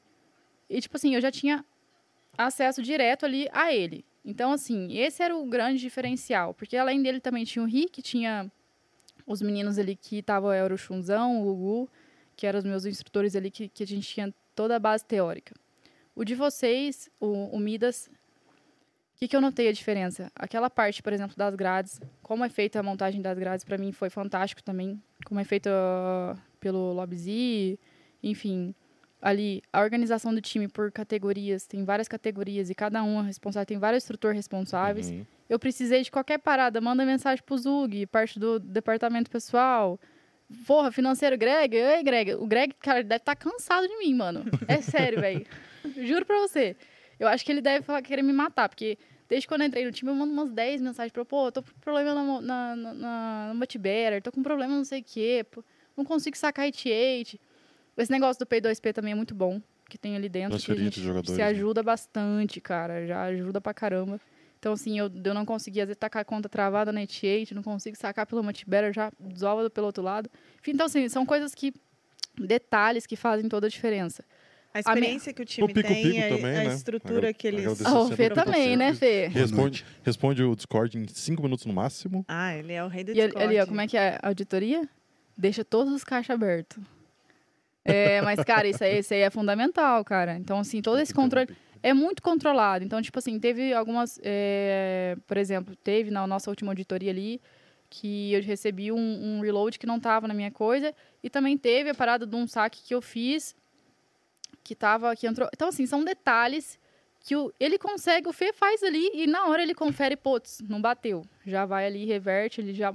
Pô, Greg, tá faltando isso, tá faltando aquilo. Então, assim, são detalhes de organização do time que eu fiquei abismada. Outra coisa, aquela mentoria que a gente tem, quatro horas ali, é, são do- 12 horas na semana, 10 horas na semana? Eu acho que Com- são oito horas por São dia. de 6 mentoria. horas por instrutor por semana. Então 12 são horas 12 por semana. Doze horas por semana. sensacional, entendeu? Eu não tô usando muito agora, inclusive, eu queria até pedir desculpa. Ei, Yellow! Minha categoria lá, essa senhora, misericórdia. Dá os puxão de orelha. Por quê? A minha rotina tá puxada. Eu tô tentando adaptar tudo porque é live, é tentar estudar, é tentar. Ainda não consegui. Entendeu? Então, tipo assim, outro motivo aqui. Não é que eu não sou capacitada para jogar high stakes ou que eu não. Não, cara, para eu jogar high stakes, a minha dedicação tem que ser o dobro do que eu tenho agora. Entendeu? Então, assim, eu no momento, quando eu falei assim, eu decidi ser streamer, foi pelo fator financeiro? Foi. Só que hoje eu faço com amor, hoje uma parada que eu realmente gosto. Então, eu decidi fazer essa transição, é, talvez pelo fator financeiro no começo, mas hoje é uma parada que eu realmente gosto de fazer. E eu tô crescendo aos pouquinhos, fazendo meu, meu, meu caminho ali. É, antes eu fazia duas lives por semana. Agora eu faço quatro. Então, assim, vai aumentando, vai aumentando a, cons a constância. E para eu sair de um time, eu não conseguiria estar tá fazendo isso e ter a mesma dedicação que talvez o Netinho precisasse, entendeu? Não que vocês não peçam a mesma dedicação, eu deveria estar tá fazendo mais, inclusive pela parte de estudos, para estar tá mais presente na monitoria que vocês oferecem, que eu acho que é uma coisa maravilhosa. Pô, tô com mão para rodar, já chega ali nos meninos direto, já faz. Tô, quero rever um torneio. Eu sugeri agora pro pessoal também para a gente poder fazer umas reviews semanais, é, onde a gente consiga ver mais parte de CM, entendeu? Porque a gente pega torneios ali de, de vários bains, não só os mais caros, e várias estruturas diferentes também para poder, né? Isso aí foi uma coisa que veio da Thalia, do, do, do, do, do Forza, que é o time dela, que ela comentou comigo, que eu achei super bacana. E eu acabei sugerindo ali para a gente poder ter acesso mais a conteúdo de CM, que eu acho super importante. Então, assim, são coisas que vocês recebem, aceitam, já joga, né? Pô, vou falar, vamos fazer. Ah, vai acontecendo as coisas né, no Midas, entendeu? E é maravilhoso, cara. Você precisou de alguém, é, tá ali, de prontidão, tem toda aquela organização. É, fora, vocês fazem ali, por exemplo, eu tô jogando mesmo, seria a mesmo, mesma grade que eu tava jogando netinho, entendeu? Precisei liberação do torneio, pô. Precisei liberar pra live. É, tá lá. Então, assim, são, é diferenciado. É, são dois times com estruturas diferentes, tem todos os lados positivos. Não vejo lado negativo de jeito nenhum. Hum. E, cara, tô muito feliz onde eu tô. Que bom. Continuaremos.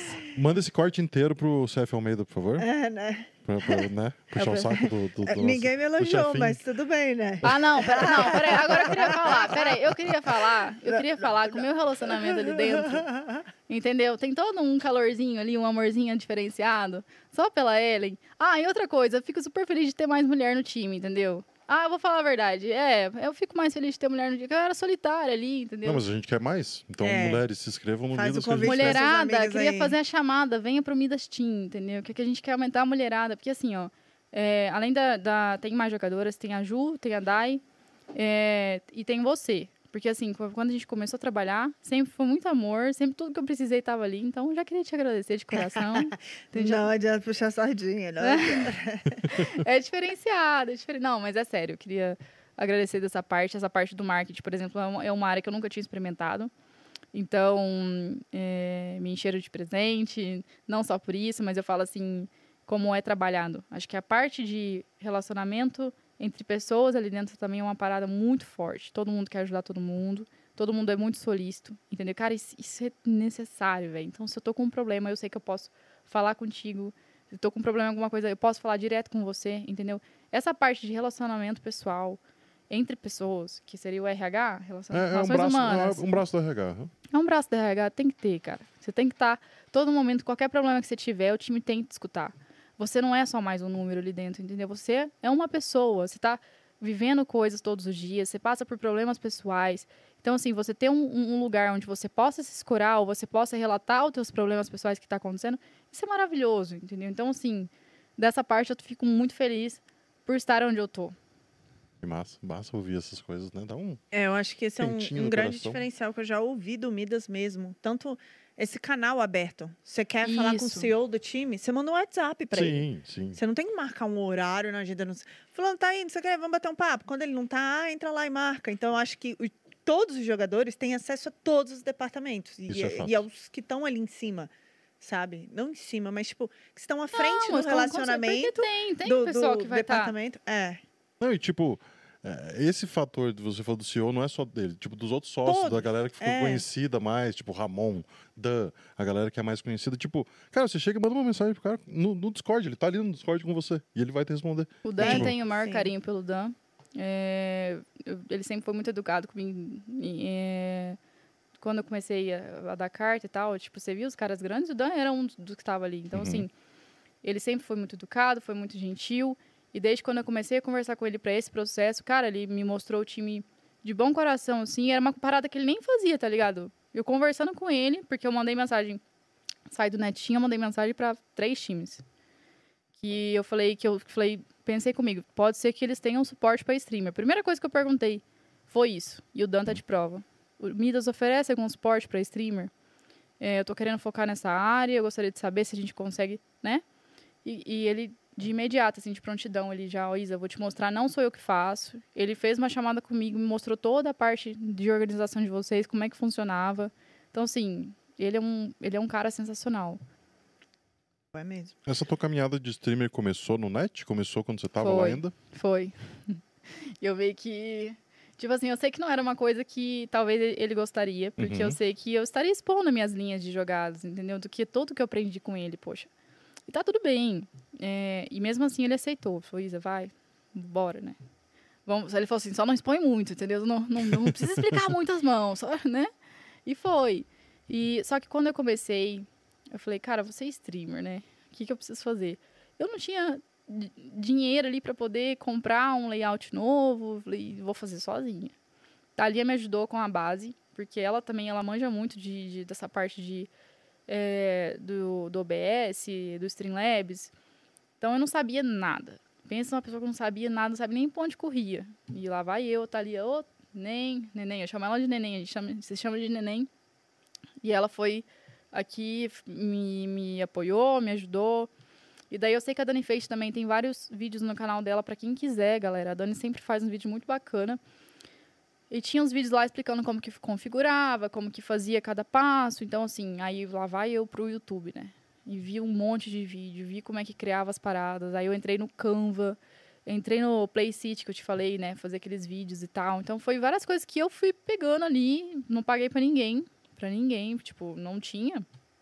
Não tinha como na época. E eu falei, eu vou fazer dar certo e eu vou fazer dar certo. Então, criei meu layout sozinha. Sozinha. Tipo, eu peguei lá, fiz no Playcity primeiro, ficou uma bosta, mas, tipo, servi ali, entendeu? Aham. Né? Aí depois eu fiz o meu próximo layout no Canva, daí depois eu editei mais um no Canva e o último que eu tenho agora também foi por lá. Mas assim, sempre eu, fui eu que fiz.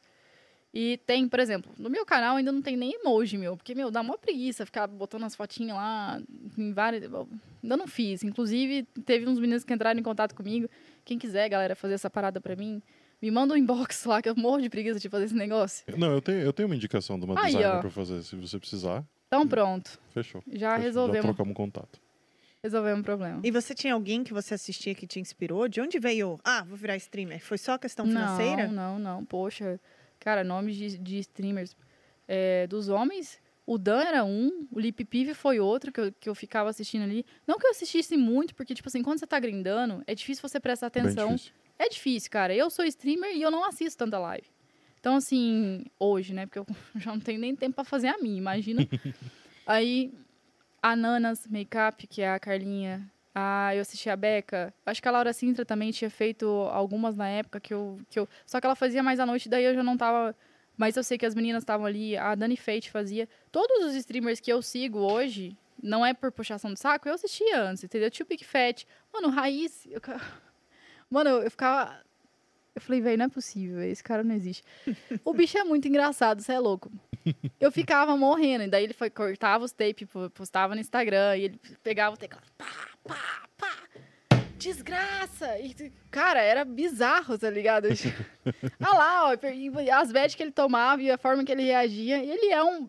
Eu sei que todo jogador de poker talvez reaja da mesma forma que ele, entendeu? Não é o certo? Não, a gente não deve reagir dessa forma. Mas, cara, é, é bizarro. Eu queria mandar um abraço pro Raiz, né? Por, por né, motivo de muitas risadas minhas. Então, assim, eram, eram pessoas que, que, eu, que eu sempre assistia, assisto até hoje. O Raiz parou, infelizmente, de... de- de- acho que ele tá fazendo outras paradas, né? Mas eram esses, assim, os que estão até hoje. Então, assim, era o pessoal que eu acompanhava, que eu admirava as meninas, né? Então, eu acho que foram eles, assim, que eu assistia mais. Maneiro. E a gente recebeu alguns streamers aqui já, inclusive, né? E a gente sempre pergunta: o que, que você acha que o seu canal tem de diferencial? Porque eu não acredito que seja uma competição, Não. mas eu acho que é uma. O público vai olhar, vai, vai se identificar com você e vai se fixar ali. Vai falar: não, eu hoje eu vou assistir a Isa, independente de quem tá passando, e assim vai. Mas o que, que você diria que o seu canal tem de diferente? Ou qual a característica do seu? Desde quando eu comecei, eu tinha uma coisa na minha cabeça. Eu falei, eu quero ser um intermediário de duas coisas. Eu não sou a pessoa, por exemplo, tá, eu, eu, eu, eu, reconheço aonde eu tô hoje. Eu reconheço que eu sou uma jogadora competente, no meu nível, entendeu? Eu reconheço que eu tenho potencial para mais, se eu tivesse mais tempo e dedicação, entendeu? É, A minha base teórica foi forte e eu decidi que eu queria que fosse um canal onde eu pudesse expressar as minhas linhas, não que sejam as certas, nunca vai ser, porque o poker ele, tem isso, entendeu? Nunca vai ser uma ciência exata de é isso, pronto, acabou. Tudo vai depender de contra quem você está jogando, qual a faixa de stack você está jogando, qual tipo de torneio você está jogando. Só que eu gostaria de expor isso para as pessoas, entendeu? Que as pessoas é, vissem qualidade técnica no meu jogo, mas que também não fosse, por exemplo, só isso, entendeu? Pra gente poder rir, pra gente poder, né, conversar, não groselha, mas, tipo, né, poder dar risada, poder falar, escutar música boa. Então, assim, eu acho que eu tenho a mistura das duas coisas. Eu sei que eu sou boa tecnicamente, tento passar, a gente tem dias que tem dias que, que não vai, entendeu? Porque, tipo, tem dia que tu acordou com o pé esquerdo, tem dia que tá com cólica, tem outro dia que você não dormiu direito. Sempre tem os maus dias, mas nos meus bons dias eu tento passar o que eu sei. Então, eu falo, pessoal, tem dúvida? Pergunta, entendeu? Mas a gente também dá risada, a gente também... é, teve uma vez... Quando eu tava fazendo ali na selva, eu pegava, tipo assim, todo mundo reclamando da... Todo, sempre tem um filho de Deus pra falar mal da minha música, cara. Não é só da minha. Eu sei que todo streamer Todo fala, ô, streamer mano, que inferno, velho. Bota pagode. Ah, mas eu não gosto de pagode, bota rock. Ah, não, mas bota, volta pro pagode. Então, tipo assim, tem sempre um filho de Deus ali, entendeu? Amaldiçoado pra falar mal da, da música. E você fala, porra, velho, não dá pra agra- agradar, né, gregos e troianos. Então, você- então aí, tipo, bota eletrônico, porque ninguém reclama, entendeu? Você botou eletrônico, você bota lá o tuts, tuts, tuts, acabou, entendeu? Não tem ninguém pra encher o saco. O Nelepo estava certo esse tempo É. todo. É, É, porque ele só Ele escuta só tom, escuta tuts, tuts, tuts. mas o meu tuts, tuts é um tuts, tuts É gostoso. O meu é, é, o meu dancinha ali, até a hora que você entra no flow, fica, ixi, até animada ali. Mas assim, é... que era- Eu peguei a noite e falei, cara, vocês querem saber? Vocês querem enchendo o saco da Então vai, pede música aí. Então todo mundo foi mandando no chat, ah, eu quero essa, ah, eu quero essa, ah, eu quero essa. E no final, mano, a live rendeu, todo mundo pediu a música que queria, tinha uma galera diferenciada essa semana. Essa foi essa semana também, nunca Uhum. mais aconteceu. Porque teve outro dia que eu falei, não, galera, então pede música aí, mas não era meio público, entendeu? Era, era, eu tava jogando a. Eu peguei, comecei a pegar a selva ali depois de um período da All Swing. E aí eu comecei a jogar à noite, então. É, teve um público diferente, né? O público da tarde é diferente do time da noite, que é diferente do time da madrugada. Então, são coisas diferentes. Então, teve essa vibe, entendeu? De onde o pessoal tem liberdade para poder pedir música, quer pedir, quer trocar, vamos trocar. Então, então, assim, eu acho que hoje eu tento mesclar as duas coisas. Não quero uma live extra séria, onde. Porque, assim, se eu começar a ser uma pessoa muito técnica, eu vou começar a receber julgamentos de pessoas ali, entendeu? Uhum. eu, opiniões muito técnicas também. Então, assim, eu tento expor minha linha. Não que a minha linha seja correta, mas é o que eu tô pensando no momento. Entendeu? Mas também quero que seja uma live descontraída, divertida, pra gente dar risada, pra gente conversar, escutar uma boa música. E é isso. Irado. Isa DJ. Talk, talk, DJ. É. Aí na live do Mida a gente bota um pagode. É, porque daí a Ellen não deixa colocar outra coisa, né? Então É. tem que colocar um pagode. Mas é. eu gosto. Inclusive, eu queria pedir uma música. Eu pedir uma música. Mas eu sou uma pessoa bem eclética, viu? Eu gosto de escutar de tudo. Graças a Deus. Eu tenho, inclusive, eu mesmo vou lá e monto minhas playlists. Eu já tenho ali, né, carta na manga, porque a hora que o pessoal começar a falar, ai, mas eu não quero essa, já bota outra. Outra coisa. Na reunião com os streamers, eu já falei, sigam o caminho do Fafinha. E o Fafinha É, bota então. Fafinha é pagode. só pagode. Só com o pagode. Esquece. Daí chega no Gui Ramos, ele tá, tá, tá com jazz lá. Todo uau. Gui Ramos, É ele, é, muito ele, ele, é, né? ele é serinho, Ele né? é muito assim. Nossa, pior que, cara, é que você não conheceu ele ao vivo, mas ele não é muito serinho, Não não. é, Ele é tanto bem que eu falei também. Ah, eu eu acho que tem. A, a Ellen já expôs ele pra mim. Tem uns vídeos dele dançando Não, num é casamento aí que é eu falei, eita. É só beber um pouquinho que se solta. Voltando aqui no meio da tua caminhada, você teve uma grande mudança de país. Ah, é. a história é longa. Eu já morei em tanto lugar, gente. Olha, já morei. É, Toledo, Paraná. Foi minha primeira grande mudança. Depois eu mudei.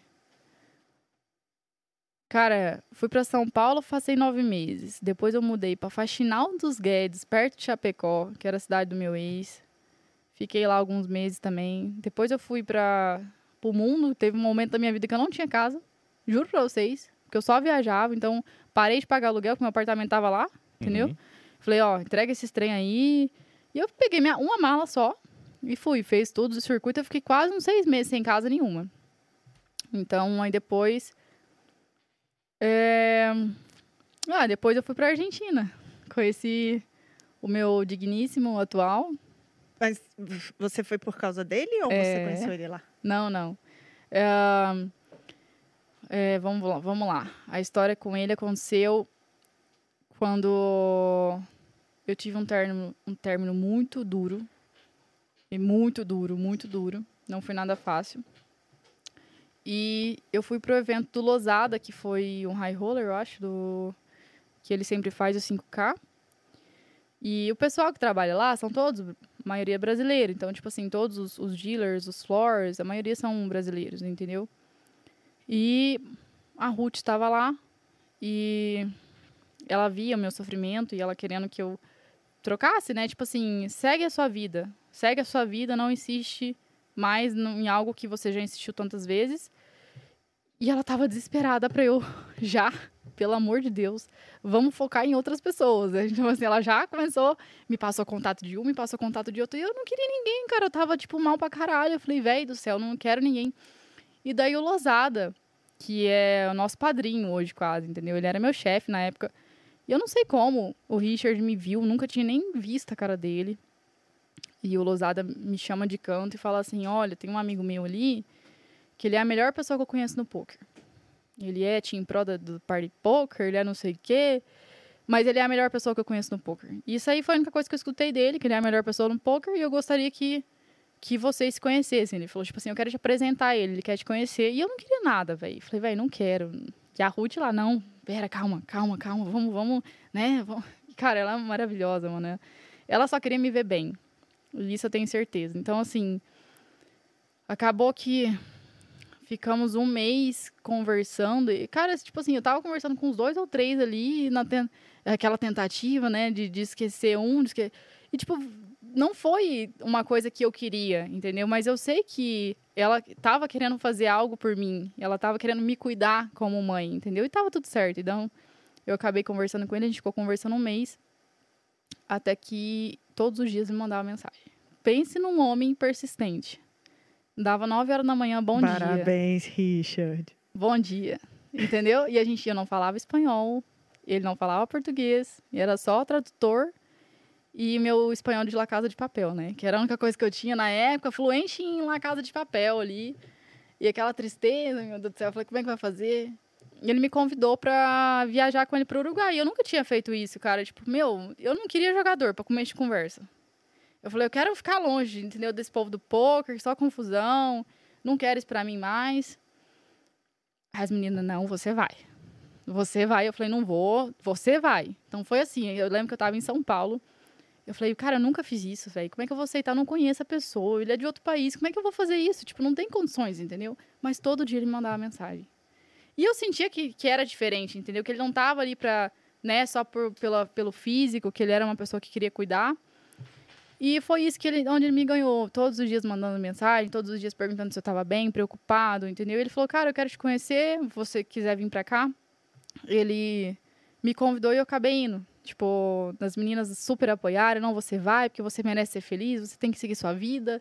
E, tipo, depois de um mês, assim, a gente foi é, pro Uruguai e eu nunca tinha nem. Cara, não tinha rolado nada, entendeu? Eu falei, velho, o que, que vai acontecer? Se eu chegar lá e não gostar dele, o que acontece?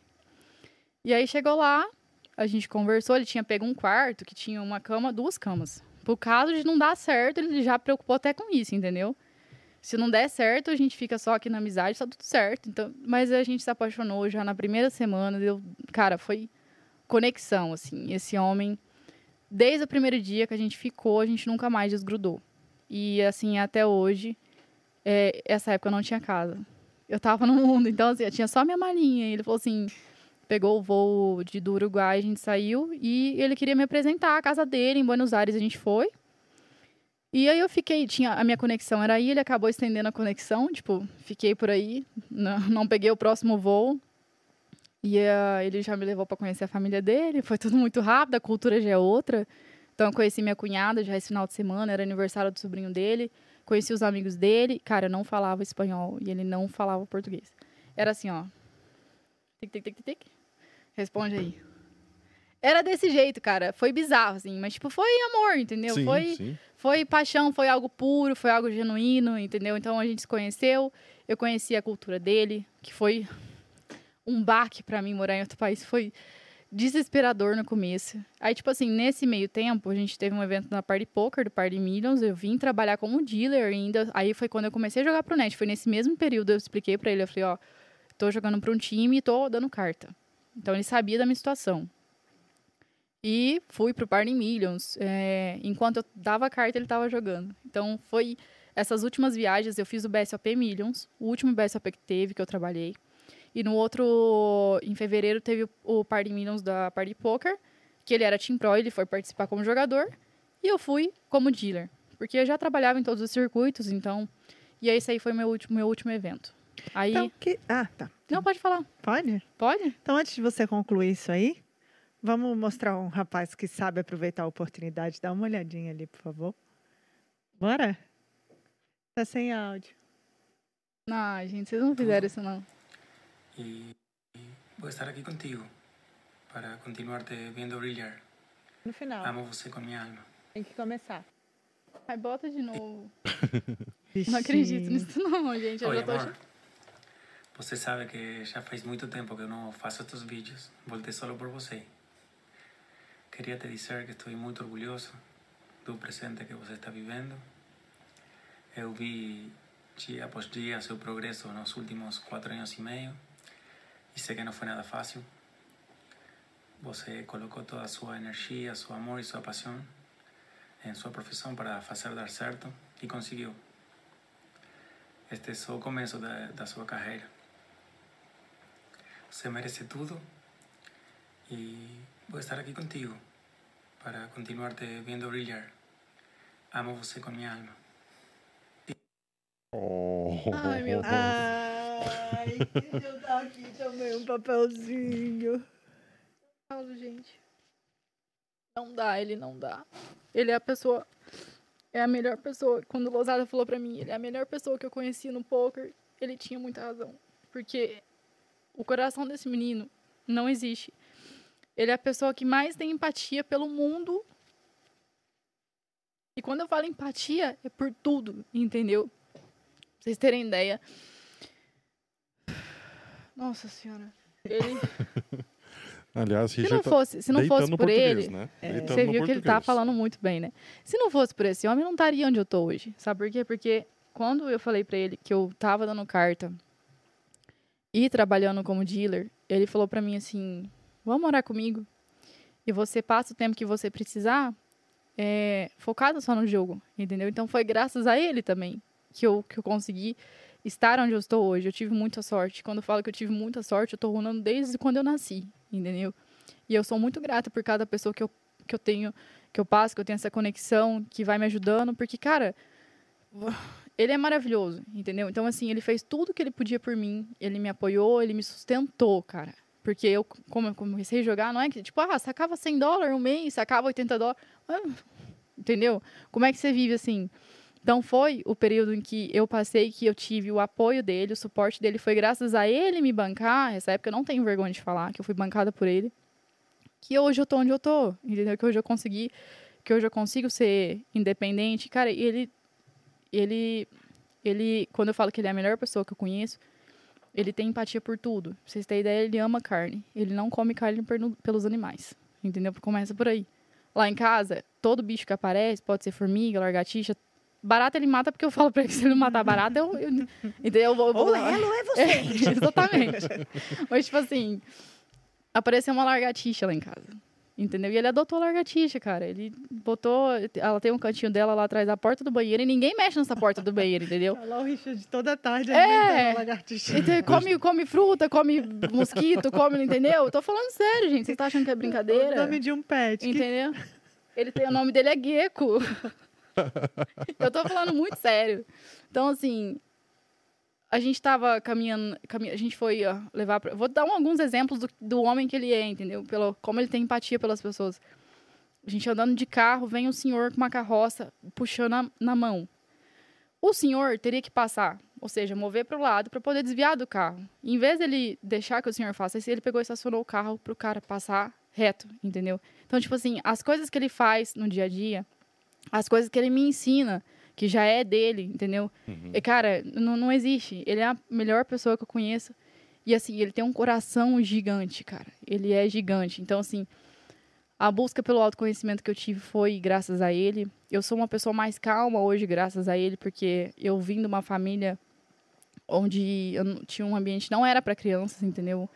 Era uma família muito conflitiva e eu sempre cresci, eu, tipo, eu tinha crescido com muita raiva, sempre muito explosiva e eu levei isso pro poker quando eu comecei a jogar, entendeu? Era mouse bate, xinga na mesa, então tipo assim, eu mudei bastante, entendeu? E foi graças a ele também. Então assim, eu eu falo que tipo a gente tem que viver cada dia, não sei se a gente vai continuar juntos para pro resto da vida. E mesmo se não, se algum dia gente, por algum motivo a gente chegar a separar, eu quero ver ele bem, eu quero ver ele feliz, mas assim, eu falo que eu unei demais. E ele é meu par de ais que nunca vai ser quebrado, assim. Então, te amo, amor. Tadinho, gente. Obrigada pelo.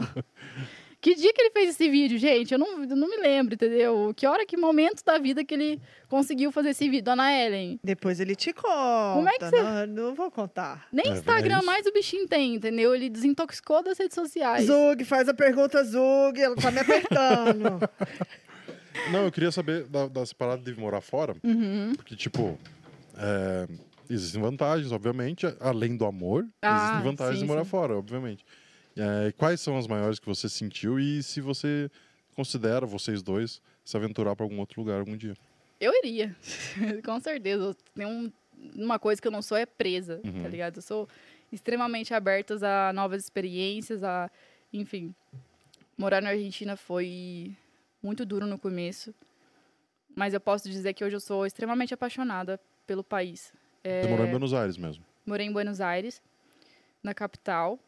E o primeiro impacto, assim, foi de deslum... de- Tava deslumbrada, né? Poxa, os únicos países... Eu já fui pra Europa quando eu tinha 16 anos, fiz um mochilão pra lá. Então, assim, hoje em dia, se eu ficasse rica, entendeu? O meu dinheiro seria gasto em viagem. Uhum. Com certeza. Porque acho que é uma das melhores experiências para um ser humano é você. Cara, o mundo é tão grande.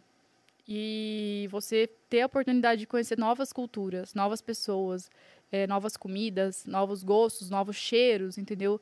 Eh, a gente já tem a benção de poder ver, entendeu? Com a visão que acho que seria a maior de todas elas, de você poder ver tudo que é nesse mundo. Eu acho fantástico é, como que muda um país para outras culturas, entendeu? A gente tem coisas tão parecidas e tão diferentes ao mesmo tempo, Sim.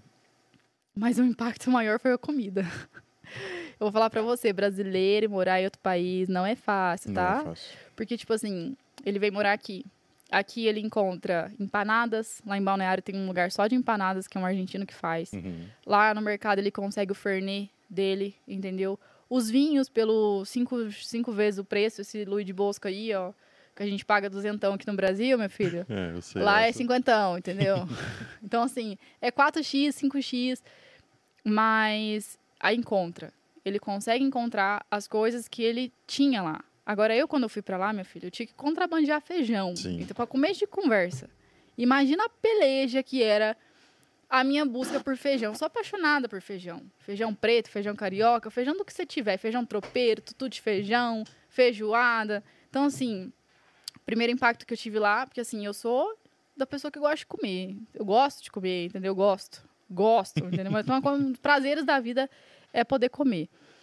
E eu gosto de comida boa. Minha mãe sempre teve restaurante. A minha mãe cozinha com uma maestria, cara, que tipo, eu já cresci mal acostumada. Então, todos os lugares que eu vou, hoje eu amo cozinhar, acho que a minha paixão vem dela. Sinto prazer em cozinhar para as outras pessoas, inclusive estão convidados, que estão na minha casa. Já ia falar agora, É. chama nós. Entrou. Eu quero vocês dois na Vamos Vamos lá em casa. vamos fazer uma batalha, é, né? Vamos lá em casa, que, tipo, nem tem espacinho pra vocês lá e eu vou ficar super feliz em receber. Opa. Então, assim, é, a comida sempre foi meu forte. Então, chegar lá, o primeiro impacto. Eu já tinha ido pra Europa, já conhecia Uruguai, Paraguai. Mas, tipo assim, sempre eu ficava muito frustrada. Tu chega num lugar, comida lá à carte pra comer de conversa. Primeiro que não tem rodízio. Rodízio é exclusivo brasileiro, entendeu? Não tem buffet. Você chegar e bota teu prato ali, entendeu? Bota a comida ali, entendeu? Eu gosto de botar comida. Beleza, escolhe o prato. O que, que vem? Uma proteína e um carboidrato. Meu irmão mora lá na Argentina. É? Uhum. Capital? É, mora, faz UBA lá. Mora Ah, na, medicina. Aham. Ê, delícia. Escolhe duas coisas. Por que, que eu tenho que escolher só duas coisas? Por quê? Você chega aqui no Brasil, você escolhe arroz, feijão, prote... é, uma carne, uma- um, um- carboidrato, uma salada, entendeu? São cinco coisas num prato. Lá eu tinha escolher só duas. Eu ficava, meu Deus, gente, como é que esse povo vive, entendeu? Como que é possível viver sem um pão francês de manhã? Não tem pão francês, não tem requeijão. Eu falava, como é que não tem requeijão, cara? Então, assim, eu já... Eu levantava de manhã triste. Aí não tinha feijão, não tinha contrabando de feijão, mas tinha um arroz. Então a gente, então, então, eu cozinhava. Então eu tentava, né, levar o, gostinho, por exemplo, lá eles fazem arroz como se fosse macarrão. Bota água para esquentar, joga o arroz. Arroz cozinhou, eu tiro o arroz, aquela, né, papa. Eita, meu Deus. Então, tipo assim, não querendo falar mal, mas é o que eles É gostam de diferente, comer. É cultura é diferente. diferente, O brasileiro é. vai O para os lugares. É porque o brasileiro, cada lugar, até aqui no Brasil, se você for no Tempero, Nordeste, é. você vai comer um tipo de comida. Se você vai no Rio de Janeiro, você vai comer outra. Se você vai em Minas Gerais, entendeu? É outro tipo de comida. Então, o churrasco gaúcho, não sei o quê. Então, assim, é diferente, entendeu? Cada lugar que você vai são pratos diferentes. É a mesma coisa países, e tá tudo bem, entendeu? Só que era o que eu tava acostumada. Então, assim, pão de queijo. Eita, cadê o pão de queijo? Não tinha pão de queijo. Então, o cafezinho lá também, o café daqui é melhor. Mas lá eles têm coisas que são inegociáveis de melhor que a nossa, que é, primeiro é isso aqui. Isso aqui pode vir Chile na minha frente, pode vir Uruguai. É Argentina, cara. Óbvio, tem Itália, tem França que também são muito fortes na produção de vinho. Porém, lá é bizarro você tomar a quantidade de vinho, a, a qualidade do vinho que você toma pelo preço que você paga. É bizarro, entendeu? Você come muito bem lá. Você vai em restaurante, você vai comer a melhor carne da tua vida, entendeu? O tempero lá deles é diferente, o corte é diferente. Ah, melhor não, que eu gosto de carne bem passada. Então, e eles, eles, eles têm uma característica que eles não temperam tanto a carne. Não, é só o sal grosso. É, bem, é só sal grosso, bem, bem pouquinho. Assim, então, ó, tipo, joga assim. é bem mais delicado. Mas o melhor restaurante que eu já fui na minha vida é em Buenos Aires. Mas o que eu Tipo, falo que é o seguinte, a cultura deles lá é outra. Você vai comer a melhor carne da sua vida porque a produção da carne lá é outra, entendeu? A qualidade da carne crua é outra. Talvez a produção não seja a mesma e tá tudo bem, só que você vai- também vai provar coisas diferentes. Agora, o sorvete deles lá não tem pra ninguém, entendeu? Não tem, cara. Você pode procurar. Eu já tomei sorvete da Alemanha, já tomei sorvete da Itália? Não tem. O sorvete deles lá é bizarro, assim. Claro, não conheço tudo, né? Uhum. Passei por cada capital, provei um negocinho, mas o deles lá é sensacional. É, A, a outra coisa que eu vejo que o Richard tem muito é da família dele, é o amor que eles têm. Eu nunca conheci uma base familiar tão forte igual a dele. A mãe dele, a irmã dele e ele são assim, ó, é três em um só. Entendeu? Ele conversa com a mãe dele, ele manda liga pra mãe dele todo dia de manhã, 40 minutos, uma hora falando com ela. Com a irmã a mesma coisa. Eles são muito conectados, são muito unidos. E é um amor que eu não tive, e eu não conheço nem dos meus amigos, entendeu? Com o amor que eles têm. Então, assim, eu fui muito bem recepcionada, eu fui muito bem recebida. Eles me acolheram de uma forma que eu não tive nem na minha própria casa, entre aspas, entendeu? Então, assim, eu amo eles. Amo, amo, amo a forma. Os amigos dele, eles são amigos de anos, por exemplo. Ele nasceu. Ele odeia que eu falo isso, ele nasceu perto de Ushuaia, porque se eu falar Rio Gachegos, ninguém vai conhecer. Mas é lá na botinha da Argentina, lá no pezinho, entendeu? Muito frio, muito vento. E todos os amigos dele, que a maioria, pelo menos, que ele tinha lá naquela época, ele levou pro resto da vida. Tipo assim, eles estão em Buenos Aires, quase todos eles. E ele manteve amizade até hoje. Então, assim, ele tem amigo de 30 anos. Ele tem 37 hoje. Ele tem amigo de 30 anos. Eu não tenho amigo de 10 anos. Tenho amigo de 10 anos hoje, entendeu? Mas não tenho amigo mais de 15. Hum. É difícil, entendeu? Você ter. Tenho, tenho.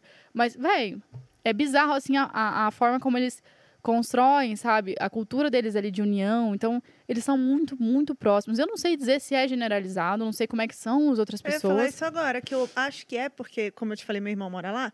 E assim que ele chegou, ele alugou um quarto na casa de uma mulher, enfim, que era bem próxima à faculdade. E aí tem anos que ele tá lá, tem anos que ele fala que vai embora e vai sair. Eu nem sei o nome dela, nunca aprendi.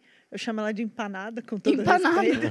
Porque ela faz empanadas pra ele. E ela fala, Jonathan, é meu filho, fala rápido lá. Os... Uhum. Nossa, eles conversando, parece que estão brigando, sabe? Sim, só que eles têm a mesma impressão da gente, porque o Richard, quando ele veio pra cá, ele ficou assustado. Ele viu o Giller conversando, meus amigos conversando. Meu Deus, estão brigando. A minha família Portuga. conversando. É, jeito, eu tenho como. medo do português. e aí ela trata ele como filho. Ela liga pra minha mãe, ela liga no Natal, ela liga tudo. Meu irmão vem de férias. Ai, quando o Jonathan vai voltar, não sei o que. Ela foi embora pra Madrid. Ele tá, Madrid, ele tá cuidando da casa dela. E ela fica, Jojo, quando você se formar é pra você vir fazer sua especialização em Madrid, ficar na minha... Ela, tipo, virou mãe, Mãe. do meu irmão. Eles são, eles são muito. É. Por isso que eu- essa competitividade, essa, essa rixa que tem, porque, tipo assim, na minha live, oh meu Deus, é uma peleja todo dia. Os, os anti-argentinos que aparecem lá, meu filho, você não tem noção, entendeu? É uma peleja todo dia, vem lá, a galera falar mal dos argentinos. Teve uma vez que eu fiz uma live pra Party Poker, que eu fui host do, da, fazendo a apresentação da mesa final. Meu, eu fui quase crucificada quando. Foi na época de Copa do Mundo, a galera falando pra quem que você vai torcer. Eu falei, Brasil perdeu, vou torcer pra Argentina. Vou torcer pra quem, cara? Pro time da Europa? Por quê? Entendeu? Eu sou fã do, do, do Messi, eu acho ele um cara excepcional. Entendeu? E você tem um coração argentino ali, então tá tudo bem, né? Tá tudo- mas, tipo assim, é- é, eu falo assim, por quê? Eu sei que a rixa entre Brasil e Argentina vem do futebol. E tá tudo certo, entendeu? Só que quando você chega lá, a situação é outra. Eles são muito receptivos, eles são muito calorosos. Eles ficam, ah, pero eu sou brasileira? E, tipo assim, eles. Olha o jeito que ela fala. Quase um chinês, isso aí. Tem um pezinho na, na China Ah, mesmo. desculpa, não entendo. não. desculpa a vergonha que eu passei, não desliga essa live, vai. Volta pro Pero Sou Brasileira. Ah, então, tipo assim, eles. É, eles, eles ficam, tipo, muito felizes, entendeu? Receber, tipo a gente recebendo americano, entendeu? Sabe quando você fica babando o ovo americano? Então é a mesma coisa. Você chegou lá. Então, assim, eu acho isso até muito errado, porque se você chegar nos Estados Unidos e não souber falar inglês, os caras quase te dão um soco na cara, entendeu? Agora, americano vem pra cá, não fala português e você fica lambendo ele. Né? Tipo, entre aspas. Mas, enfim, tudo certo. É, mas Ah. brasileiro tem essa mania mesmo, né? A gente vai tentar falar espanhol chamando de chinês. Cara, mas é, de experiência própria, todas as vezes que fui para Buenos Aires, eu fui muito bem tratado. Os meus amigos argentinos são muito nesse sentido, tipo, amorosos, muito companheiros para sempre, sabe? É Poxa, é bem os, os jogadores de pôquer, por exemplo, que eu vejo, cara, são o- o- a maioria dos amigos do Richard, obviamente, mas são, são, são incríveis, são pessoas realmente incríveis, com um Uhum. coração gigante, sabe? Você fala, são, são pessoas do bem, entendeu?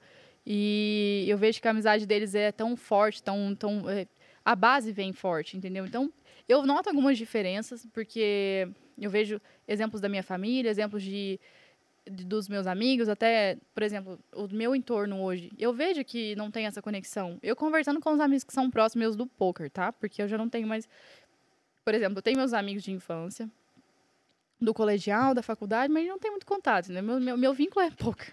Eu não sei de você, mas meu vínculo é poker, entendeu? Então, meus amigos do poker. É é difícil você ver um relacionamento entre mãe, filha, é, irmão ou, ou pessoas tão conectados, entendeu? De amigos de longa data. Tem, mas é, é mais complicado. Então, assim, eu vejo eu admiro demais isso neles.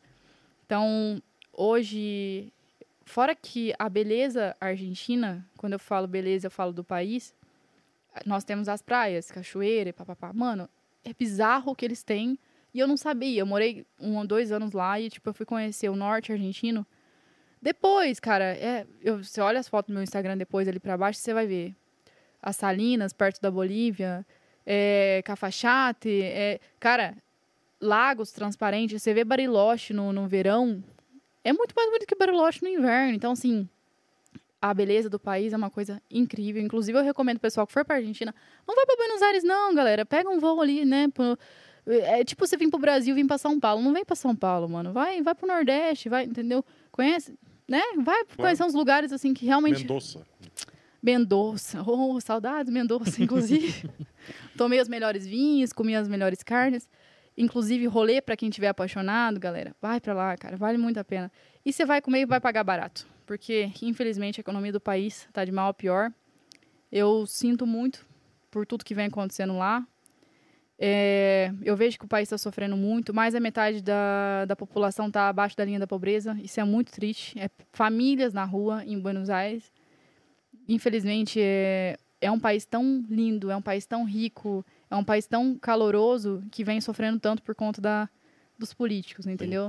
Sim, sim. Isso a gente vê em todo lado, enfim. Mas, assim, recomendo, querem fazer uma viagem diferente. Às vezes sai mais barato viajar para lá do que você viajar para aqui dentro do país, entendeu? Então, super recomendo, vai, cria essa experiência. Para de falar mal de Argentina, entendeu? Vamos criar amizade com, com os irmãos. Daqui a pouco eu sou xingada, olha nos comentários. Ah, não, aí. alguém, alguém sempre vai xingar, mas é até. Tava esses tempos na Copa falando com os amigos argentinos que a maior rivalidade deles no futebol, inclusive, não é com o Brasil, né? É com o Uruguai. Então, tipo, é, é uma coisa que foi meio que inventada aqui no Brasil, uma coisa meio que a gente precisava achar alguém pra colocar isso aí. Mas e qual que foi a decisão pra vocês voltarem pra Camboriú? Eu, né? Falei pra ele, falei assim, Você, você que, tipo, falei, amor, eu quero feijão, amor. não aguento mais. Não aguento mais. Na pandemia, a gente ficou. Tivemos a maior quarentena do mundo, que foi preso, literalmente, não podia sair de casa. Eu sofri demais, demais, porque daí tinha uma policial em cada esquina. É, quando estourou a parada do Covid, foi ali em final de abril, quase. é, final de março, quase abril, né? A gente tinha uma viagem pra Europa pra ir, a gente teve que cancelar tudo, inclusive. E, cara, teve. Aconteceu o que aconteceu. Eu lembro que foi o país inteiro fechado, fechou fronteira, ninguém entra, ninguém sai.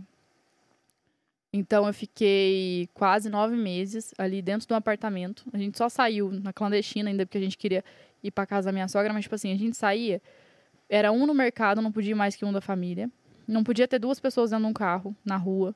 Você não podia sair para rua de trás porque tinha policial em cada esquina, policiando e se levava multa. Então, assim, eu fiquei nove meses preso dentro do apartamento, fechado. Então, a gente ficava pedindo comida, comia o dia inteiro, era, jogava poker online. E, tipo, foi até a época que eu mais engordei, que eu, tipo, cara, era só comida, era uma garrafa de vinho por dia, eu juro pra vocês. Era uma garrafa de vinho por dia. era- Foi minha época de cachaceira ali, foi...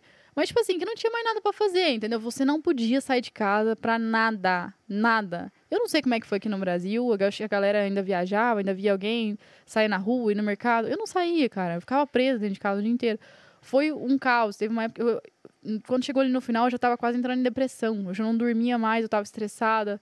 Eu cortisol nas alturas, eu precisei psicólogo, precisei de um monte de coisa. E não foi fácil ficar tanto tempo longe da minha família. Então, como eu sofri tanto naquele período, depois que a gente saiu, que a gente pôde, é, que a gente, a gente até inventou uma mentira.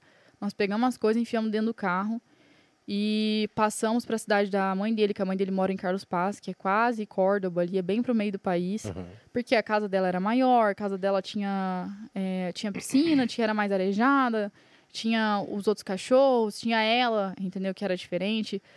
A, a, a quarentena não estava sendo tão restrita, então a gente teve que ir pra lá, porque a gente não aguentava mais. Era isso ou eu, eu surtava, entendeu? Eu tava a ponto de surtar. E foi o que a gente conseguiu fazer, era mentir que a gente estava se mudando pra lá. Então a gente encheu o carro com as coisas pra fazer, passar meses lá, que a gente passou uns dois meses, eu acho. Até que quando. Aí eu fiquei bem. Entendeu? Aí eu consegui voltar.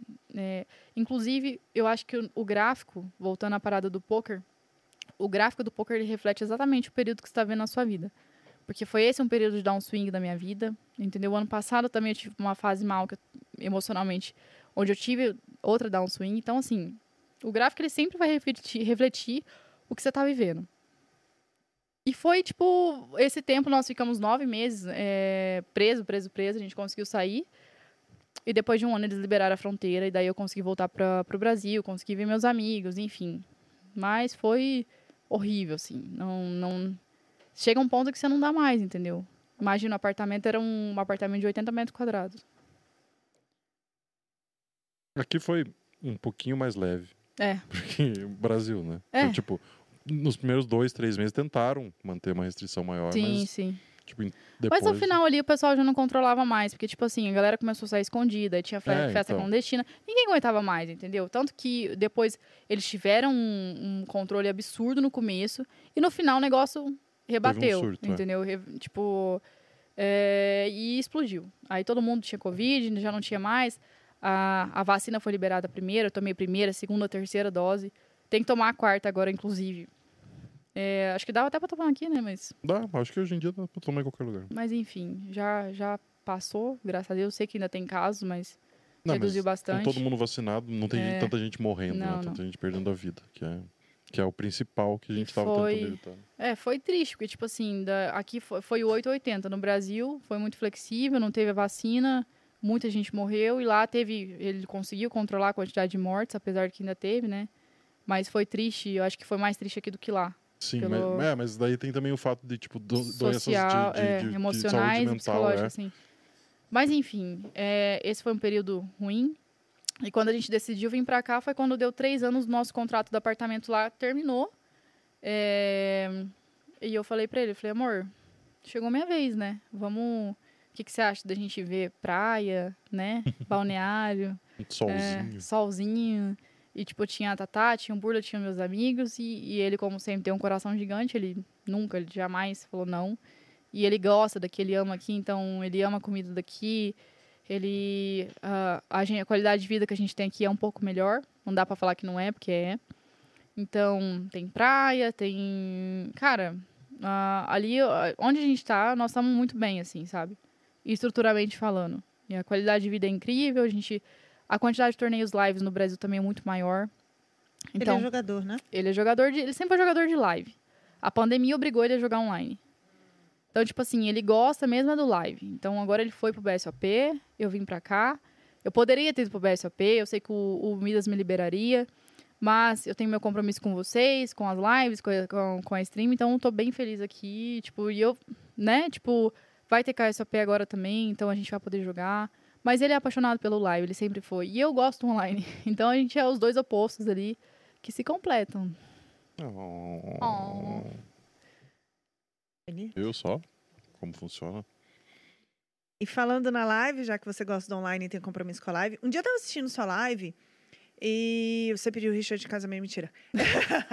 um dia eu tava assistindo sua live e você chegou e alguém pediu, ah, mostra o seu gráfico. Ah, Isa, é, você tá jogando não sei o quê, não, não entendo muito.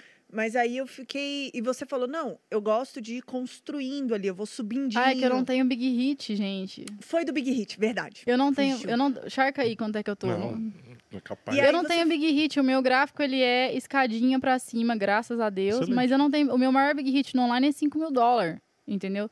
Só que eu morro de orgulho no meu gráfico, cara. Eu não. e, tipo, mas eu não tenho hit. Eu jogo. é, eu passei por um período de downswing ano passado. E foi quando eu decidi mudar pra selva, né? Eu falei, vou acompanhar o catiolão, vou, vou ver a macacada reunida ali. E fui pra selva e, tipo, cara, as coisas começou a dar certo. A selva é bom que você explique. Acho que tem uma galera. que- Ah, tá. A selva é jogar à noite, galera. A selva é pegar um, um pessoal da- das Europa ali, do ori- eh, oriental ali, né? Então, assim, os asiáticos, tem muito asiático também. Apesar que os asi- asiáticos começam ali mais cedo, mas enfim, tem muito, né? Tipo, o field é mais fácil, o field é menor. é, você consegue chegar mais vezes, porque, meu, um field da tarde ali tem duas mil pessoas, três mil pessoas jogando, entendeu? Então, um field muito grande da noite vai ter mil, então, você vai pegar geralmente pessoas, torneios com 200, 300 pessoas, e, consequentemente, as horas de torneio serão menores, o field vai ser mais fácil, e você vai conseguir chegar mais vezes. Então, isso acaba te dando mais autoestima também. Autoestima no poker é muito importante, não é sobre beleza, não, tá? É sobre você fazer retas. E isso é uma parada que. O período que eu passei, que eu. Eu fui. O que, que eu tentei fazer na minha vida? Autoconhecimento tentar o despertar e tentar entender, né, por, que de tanto sentimento que a gente às vezes não consegue controlar. Então eu comecei fazendo um coach do Febracis, depois eu fiz um curso do GG Tilt, que foi um... São sempre é, viradas de chave que a gente tem na nossa vida. Passei por um período de downswing grande, onde eu fiquei seis meses ali sem ganhar um centavo, e eu já tava frustrada pra caramba, já não conseguia, né? Tipo, já não tinha motivação mais e E eu não tinha dinheiro também. Então, o Danilo foi um cara que também que outra pessoa que, que eu runei demais. Ele estendeu as mãos para mim, ele fez a parada no boleto, eu falei que para ele expliquei a minha situação. Nem sei como é que chegou, acho que alguém do time ofereceu esse curso. E daí eu dei uma olhada no, no, no, no primeiro videozinho dele que ele faz uma explicação, ele mostra como que funciona. E eu falei, nossa, pode ser bom para mim, né? Pode ser, né? Tipo, isso pode me ajudar, porque tudo que ele falava no curso ali, eu ia encaixando. Tipo, eu tava sentindo aquilo, eu vi o poker daquela forma. E o que, que ele faz? Ele pega todo o conhecimento dele que ele tem, ele não é nenhum coach, guru, nem nada, entendeu? Ele pega o conhecimento que ele tem é, psicológico e ele adapta direto para o poker. Por quê? Porque eu tinha psicóloga. Mas, mas ele eu... é psicólogo? Não, não. Ah, eu tá. acho que não. Mas eu, a minha psicóloga não entendia o que eu tava falando. Uhum. Porra, velho, é frustrante eu estar tá lá toda, né, uma vez por semana eu falava pra ela e, e tipo, ela, ah, mas ela não entendia os termos de poker, ela não entendia nada. E, cara, eu ficava muito frustrada por tá pagando uma parada onde eu não conseguia, sabe? Tava tratando o sintoma, mas não tratava a causa. E foi isso, entendeu? Então, assim, então com o Danilo tive, ele aplicou direto tudo que eu venho lendo hoje, tudo que eu venho estudando, ele aplicou direto no curso ali, ele deu exemplos básicos do que tinha que ser feito, do que tinha que fazer. E deu uma semana que eu fiz o curso, eu já estourei. Pum. Foi dois torneios num domingo que eu cravei, que foi meu Big Hit de 5K. Minha, big, minha downswing era de 4, eu acho. Jogando a verei de, sei lá, 18, 20. 400 bainha ali. Não, 200 bainha ia dar. E, e foi quando eu comecei que, tipo, meu, minha, a minha vida no poker decolou, assim. Mas não foi só somente pelo, pelo curso, mas foram várias coisas que eu fui fazendo, que eu fui agregando. E uma delas foi esse, que foi que fez muita diferença na minha vida. Inclusive, recomendo o pessoal quem tiver em down swing, vai pra selva. Quem tiver em down swing ou quiser profitar, ou tiver passando por problemas psicológicos, procura o Danilo. Eu recomendo de graça, ele não tá me pagando um centavo para isso. Mas ele é um cara que adaptou, entendeu? Tudo que a gente vê fora nos livros, parte psicológica, ele jogou mastigado dentro do curso, que fez muita diferença, pelo menos para mim. Desde que você coloque em prática. Não adianta nada você ler um livro, você estudar a respeito, ou você procurar, sei lá, pagar um coach milionário e não aplicar o que o cara tá falando. Se você não colocar em prática, nada na tua vida muda. Então, aí depois foi isso, foi livro do Paulo Vieira, que é o que o pessoal fica zoando. Ai, livro de autoajuda, não sei o que. Cara, ajuda. ajuda e ajuda de verdade. Quando você começa a criar autorresponsabilidade pelas coisas que acontecem na sua vida, que se você foi a única pessoa responsável por estar na situação que você está, você é a única pessoa capaz de se tirar dessa situação. Entendeu? Então são coisas que quando você toma eh, responsabilidade pelas coisas que acontecem na sua vida, você começa a reverter elas. É, eu então, acho porque... que as pessoas têm o perfil de assumir o papel de coitado e não se vitimismo, mexer pra isso. Vitimismo. É. E no poker é. Eu vejo demais, entendeu? Ah, variância, ah, é normal, gente. Vai estar tá lá, entendeu? É, eu sou uma pessoa que vocês podem ver, eu tento não reclamar tanto, mas uma hora ou outra você toma aquela bad, você fala, você xinga o site, você xinga a mãe, você xinga o pai. Então, tipo assim, acontece, entendeu? Você tá ali 8 horas, 10 horas jogando a porra do jogo e, tipo, tá naquela reta importante que talvez possa mudar a tua vida.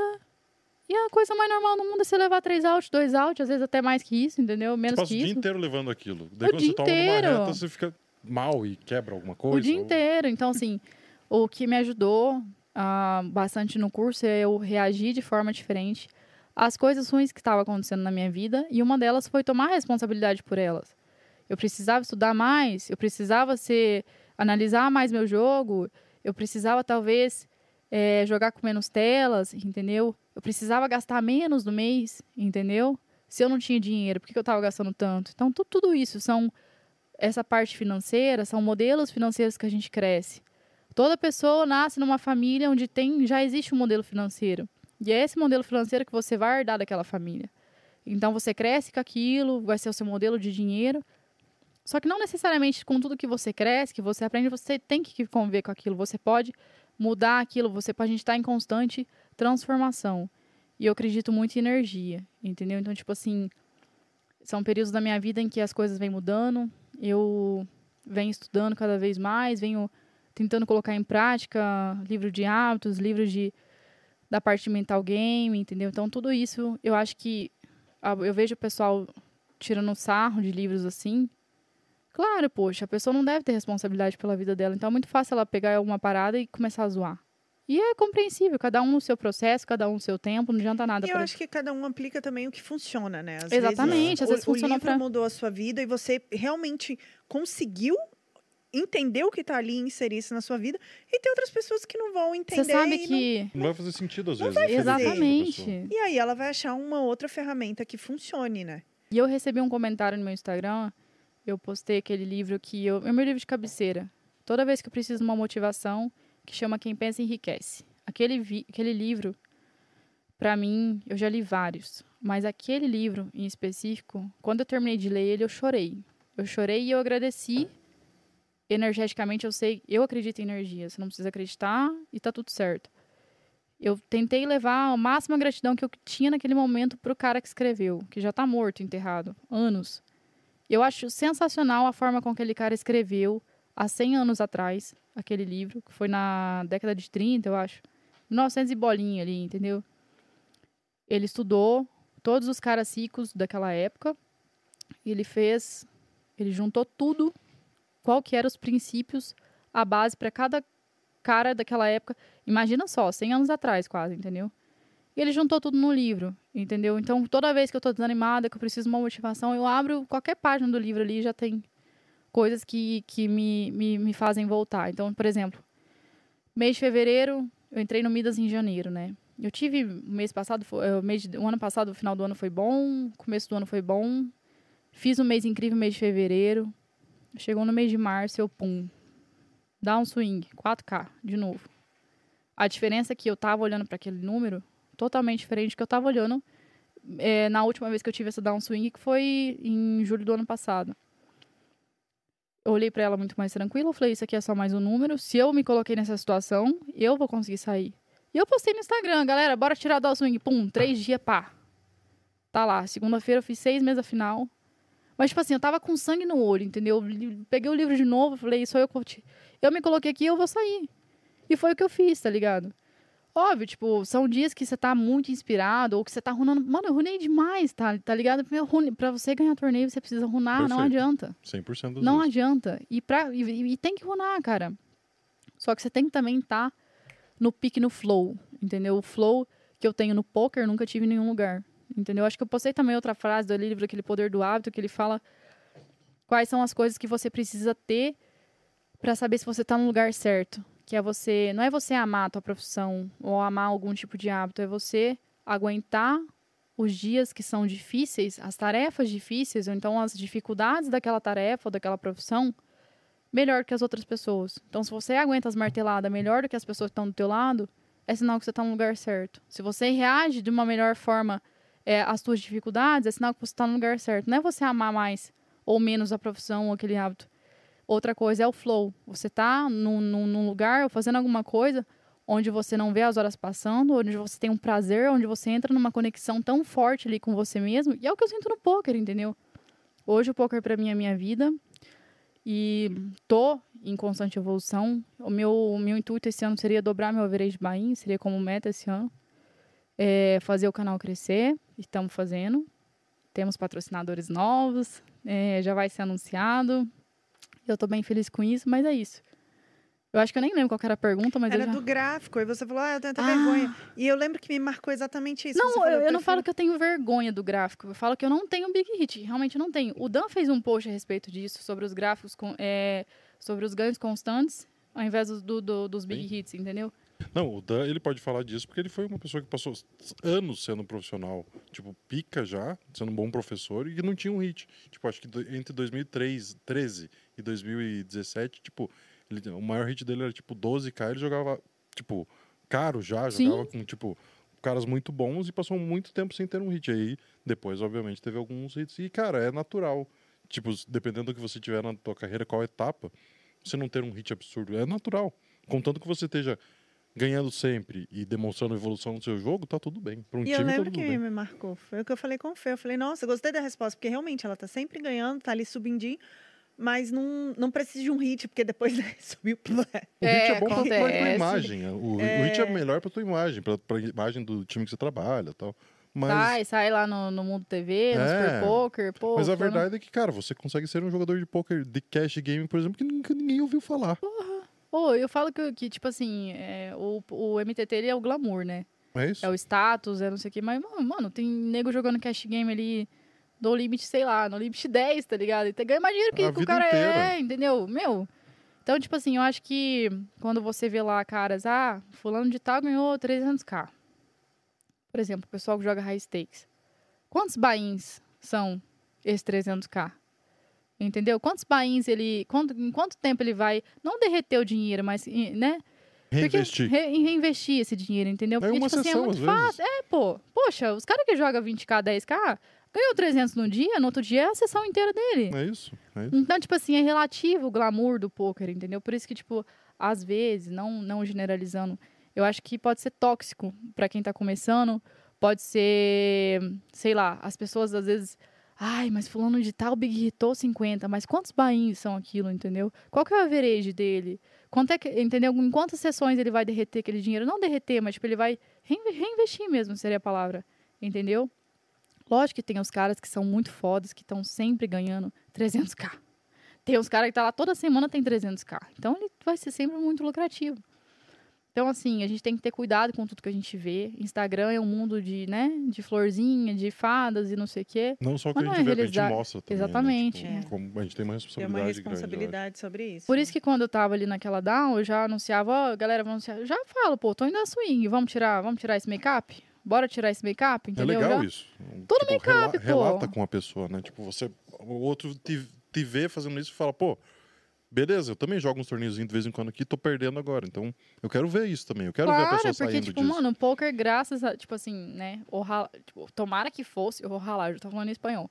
Chega um momento da tua vida, entendeu, que você começa a misturar as duas línguas. Eu chega, teve um momento que eu, que eu fiquei lá sem contato com, com português, com exceção da minha família, quando eu ligava, que meus pensamentos já eram em espanhol. Então, assim, Uhum. você vê que, a- que você conectou com a língua quando até o teu pensamento já começa a ser em outra língua.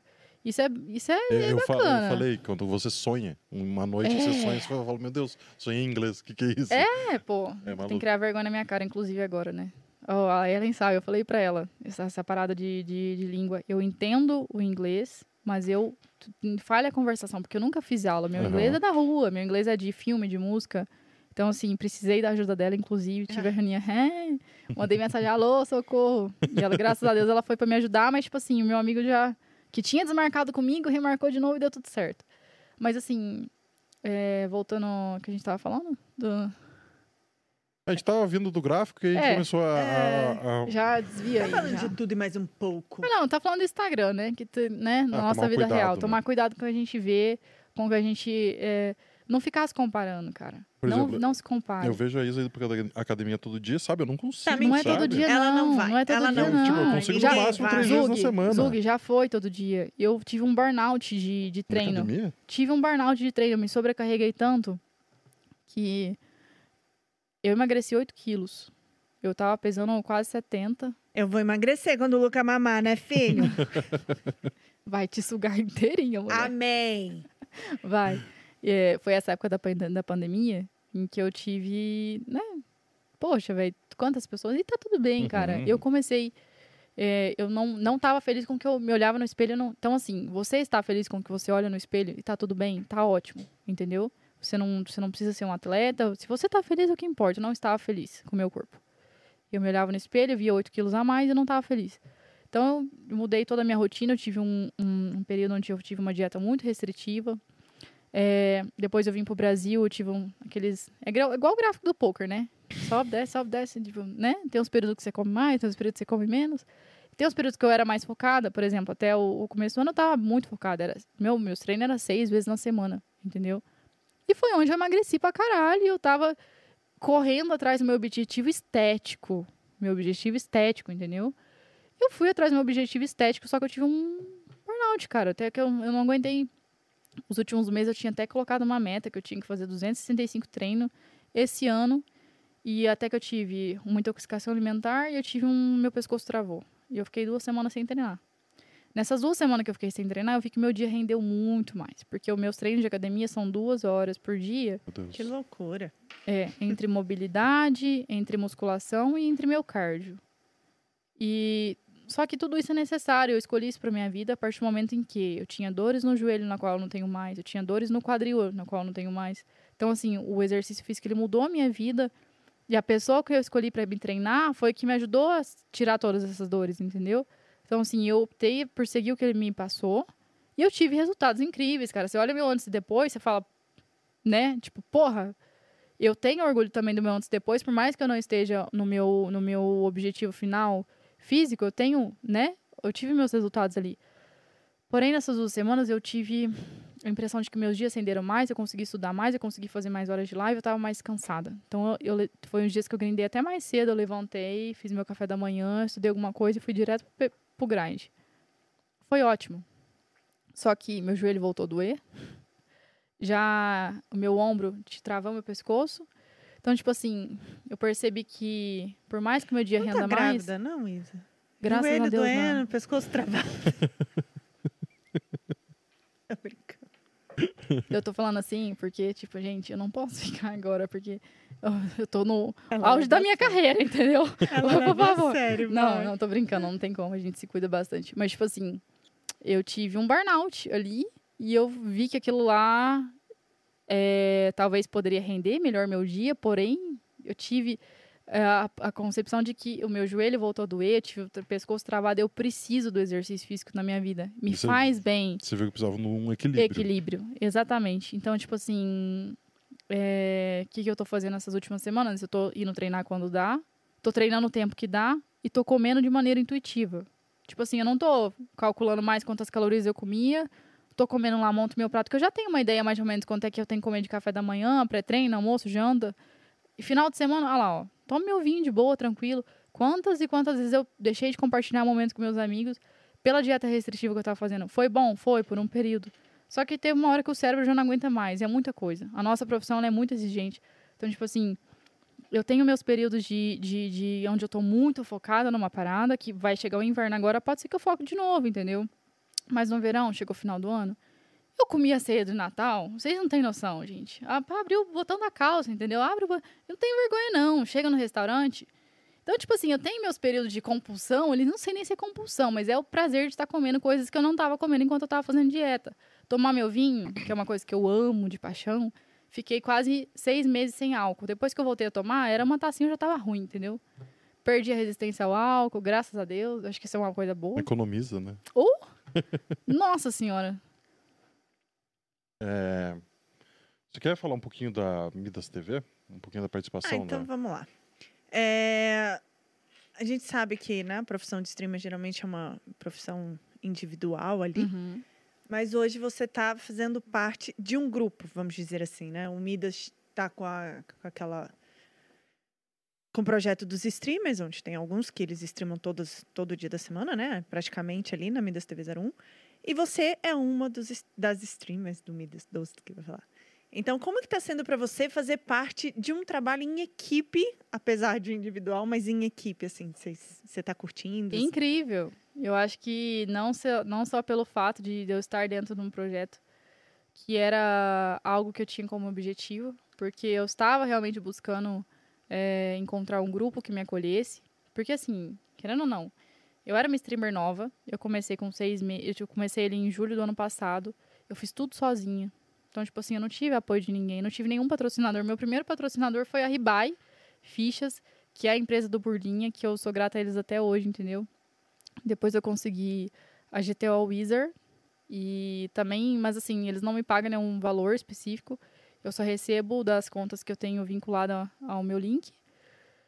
E depois veio o Midas TV, que foi quando eu decidi sair do net para focar nesse projeto. Eu falei para ele que era para isso e realmente foi. E eu entrei em contato com três times. E um deles foi o Midas e foi quando o Dan foi mega solícito, foi um- uma pessoa como ele sempre é, incrível. Ele foi me apresentou o time e falou: "Vou te apresentar para uma pessoa", que foi a dona Ellen. E eu já conversei com a Ellen e eu falei, ela perguntou para mim como seria, com- como como que eu estava disposta a fazer. Eu falei: "Não, vamos, eu a minha intenção é fazer quatro lives na semana agora, porque eu quero fazer crescer o canal, né, o meu canal e de vocês. E, e o do Midas, então tipo assim, e ela falou: Olha, Isa, pode ser que não dê certo, pode ser que a futuro a gente, né, da gente corte, enfim, eu falei, Ellen, vamos fazer dar certo. Porque sempre que a gente começar com uma coisa, se a gente já tiver, tem que botar toda a tua energia, a tua fé ali, entendeu? Então, é uma palavra que eu gosto muito que é a fé. É primeiro você ter um objetivo definido, você ter um desejo, você traça o que você vai fazer, qual é o caminho, o objetivo que você tem. E para você manter esse projeto, ou qualquer coisa que você tenha na sua vida, você precisa da fé, de fazer dar certo. E afirmações, entendeu? A gente vai fazer dar certo, a gente vai fazer dar certo. Então, tipo assim, eu me senti bem por ter um acolhimento ali do, do, do, do time. Ou, a pessoas como você e pessoas como você, que estão ali dentro sempre tentando ajudar, estão sempre solícitos. Tipo, cara, a gente sentou ali, vamos fazer tal coisa, tal coisa, e deu certo. É, montamos, configuramos as paradas do OBS de cada um dos meninos ali. Entendeu? Estão sempre compartilhando, vamos A tentar. sua equipe tá bem independente, né? Não, pô, mas, cara, não, não- eu não vejo isso como uma dependência. Poxa, olha a sorte que eu tive toda a minha vida. Quantas pessoas estenderam a mão pra mim? Por que, que eu não posso fazer o mesmo por quem tá começando? Quando eu comecei, a Thalia, eu não sabia nada. Ellen, quando eu comecei, eu não sabia nem o que, que era OBS, entendeu? A Thalia veio e me ajudou, depois eu vi o vídeo da Dani Face, depois eu vi vídeos gratuitos. no- Tá, eu fui, pesquisei sozinha, teve várias coisas que eu fiz por conta própria. Só que se eu sei, por que, que eu não posso ajudar outra pessoa? Nunca vai ser uma competição. Nem no poker eu vejo que vai ser uma competição. Eu sei que o poker é um, é um jogo de soma zero, onde um tem que. Pra um ganhar, outro tem que perder. Isso é um fato, entendeu? Só que a gente. Tem uns que levam como profissão e tem outros que levam por, por diversão. Então ali pra perder dinheiro, estão ali pra se divertir, estão pagando pra se divertir. Só que, tipo assim, nunca vai ser uma competição. Eu não tento. É difícil a gente não se comparar com outras pessoas, entendeu? E eu falo isso porque o poker ele é todo tempo resultado de mil e uma pessoas, putz.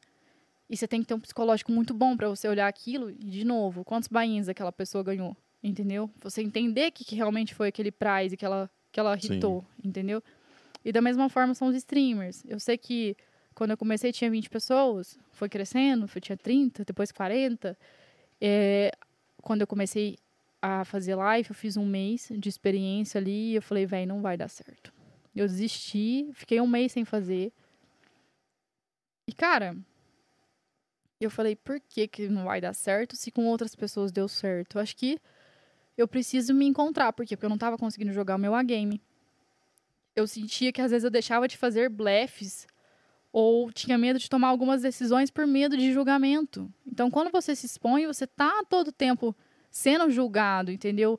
Tem sempre alguém que vai discordar da tua ação ou você vai errar, cara. Todo tempo no poker a gente tá errando, entendeu? Eu erro todo dia, cara. A gente erra num size de cebet, a gente erra num call ali por bounty que a gente erra num, num, num chove que não era pra ter dado, num, num spot de bolha e semi. Cara, todo tempo a gente tá errando, errando, errando, errando.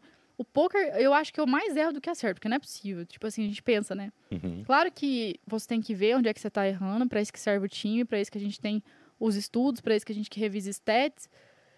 E o teu gráfico vai falar por si só quando você estiver errando demais, porque não é só variância, entendeu? Variância não é o fator isolado que vai te levar até uma downswing. Você tem que ver, poxa, igual eu tava ali, 4K, eu falei, véi, deixa eu ver o que que é, abrir lá o Poker Tracker, entendeu? Então, tipo assim, de novo, voltando à parte dos streamers. Então eu falei, cara, alguma coisa eu tô errando. Então, tipo assim, eu vou estar errando, eu preciso aceitar que eu vou errar muito. E eu preciso aceitar que eu vou ter julgamento, entendeu? Todo tempo tem alguém me julgando ali. Se não tiver falando no chat, vai ter alguém pensando. Oh, putz, aquela menina é ruim, hein? Então, tipo assim, tem todo tempo isso. Só que, por que, que eu tô fazendo isso? Pro começo era financeiro. E depois eu fui criando amor. Então, a partir do momento que eu criei amor, é aquela coisa, você... O quanto você aguenta a parte difícil daquele hábito, daquela profissão que você tem, mais do que as outras pessoas. Quanto você aguenta as marteladas, os dias ruins, entendeu? E como você aguenta, a forma como você reage a esse tipo de coisa.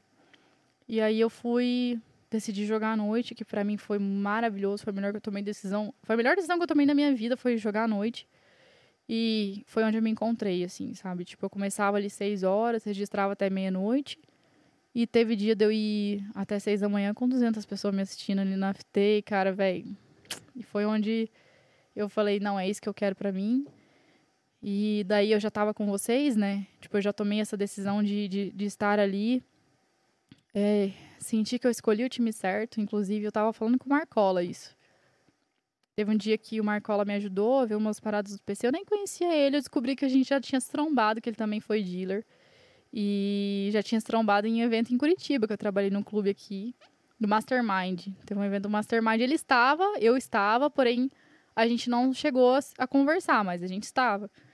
Então, nós estávamos ali, os dois, e eu fiquei sabendo depois que ele também estava ali, a gente conversou esse dia, e ele foi me contando de cada um de vocês. Ele falou, Isa, fulano de tal é assim, É, fulano de tal é tá no assim. sal. Mas ele só falou coisa boa. Ele falou de cada um, que cada um fez aqui dentro por ele.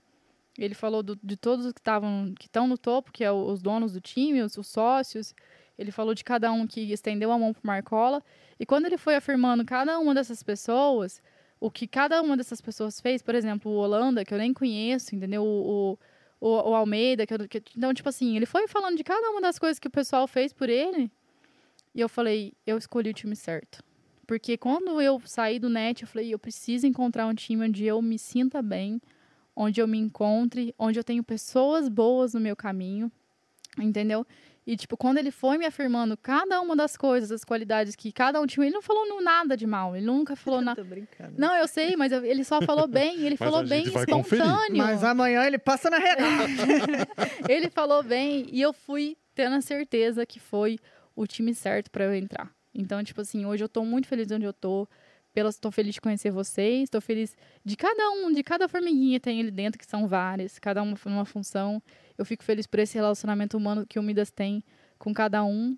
E, tipo, o Midas TV, que foi, né, nosso primeiro contato. Então, tipo, eu falei, vamos fazer dar certo, vamos fazer dar certo. A gente tá fazendo o canal crescer, a gente começou com 20 espectadores, agora tem 30, daqui a pouco a gente já na- ali na, na quarta-feira já tinha 100, entendeu?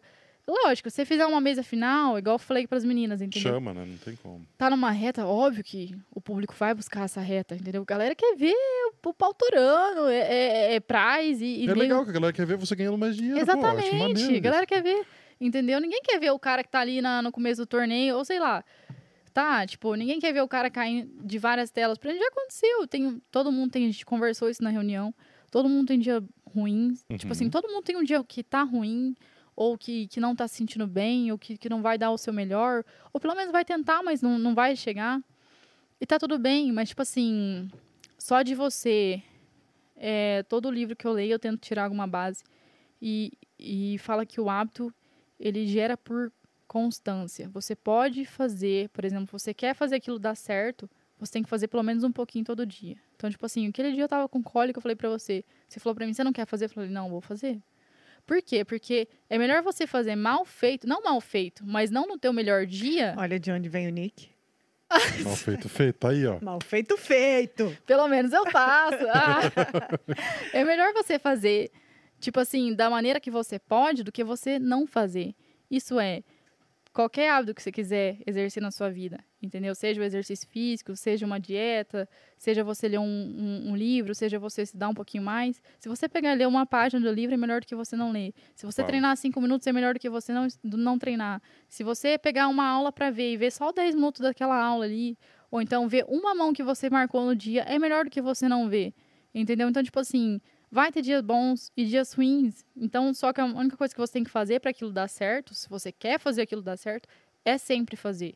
Então, tipo assim, é, cara, na live eu vou estar sempre ali. Ah, óbvio que vai ter dias que realmente não dá. mas eu sempre falo, conversei com os meninos, né? Tipo, eu falei, poxa, se sentiu mal, não tá jogando uma game, foi o que aconteceu comigo, entendeu? Eu senti, fiquei mal no começo. Antes eu tava fazendo pelo financeiro e depois eu comecei a fazer por amor. Mas hoje, hoje eu tenho certeza que eu tô no caminho certo. Hoje eu tenho certeza que eu tô no time certo e no caminho certo. Entendeu? Então, assim, sem palavras para o nosso projeto. Vamos... E esse é o diferencial de fazer parte, né? Apesar de ser individual, vocês estando em grupo, vocês puderam conversar, vocês trocam Exatamente. experiências, né? Isso é legal. E. Nossa, vai, Zug. Não, não, eu ia agora. A última coisa que eu queria falar na nossa conversa era sobre o torneio live. Se você gosta de jogar um torneio live de vez em quando, um livezinho. Gosta, a gente gosta de filar um, né? vira- falar umas Filar um- cartinhas. umas E- cartinhas. E como que tá a programação pra esse ano? Cara, eu, eu, na verdade, eu, BC, ter obviamente, ideia. você vai jogar, né? Que é só claro, PVC, tem que cara, jogar. SAP temos que jogar. Eu não tenho nenhum troféu. Vocês botam fé? Que eu não, não tenho um troféu na minha vida?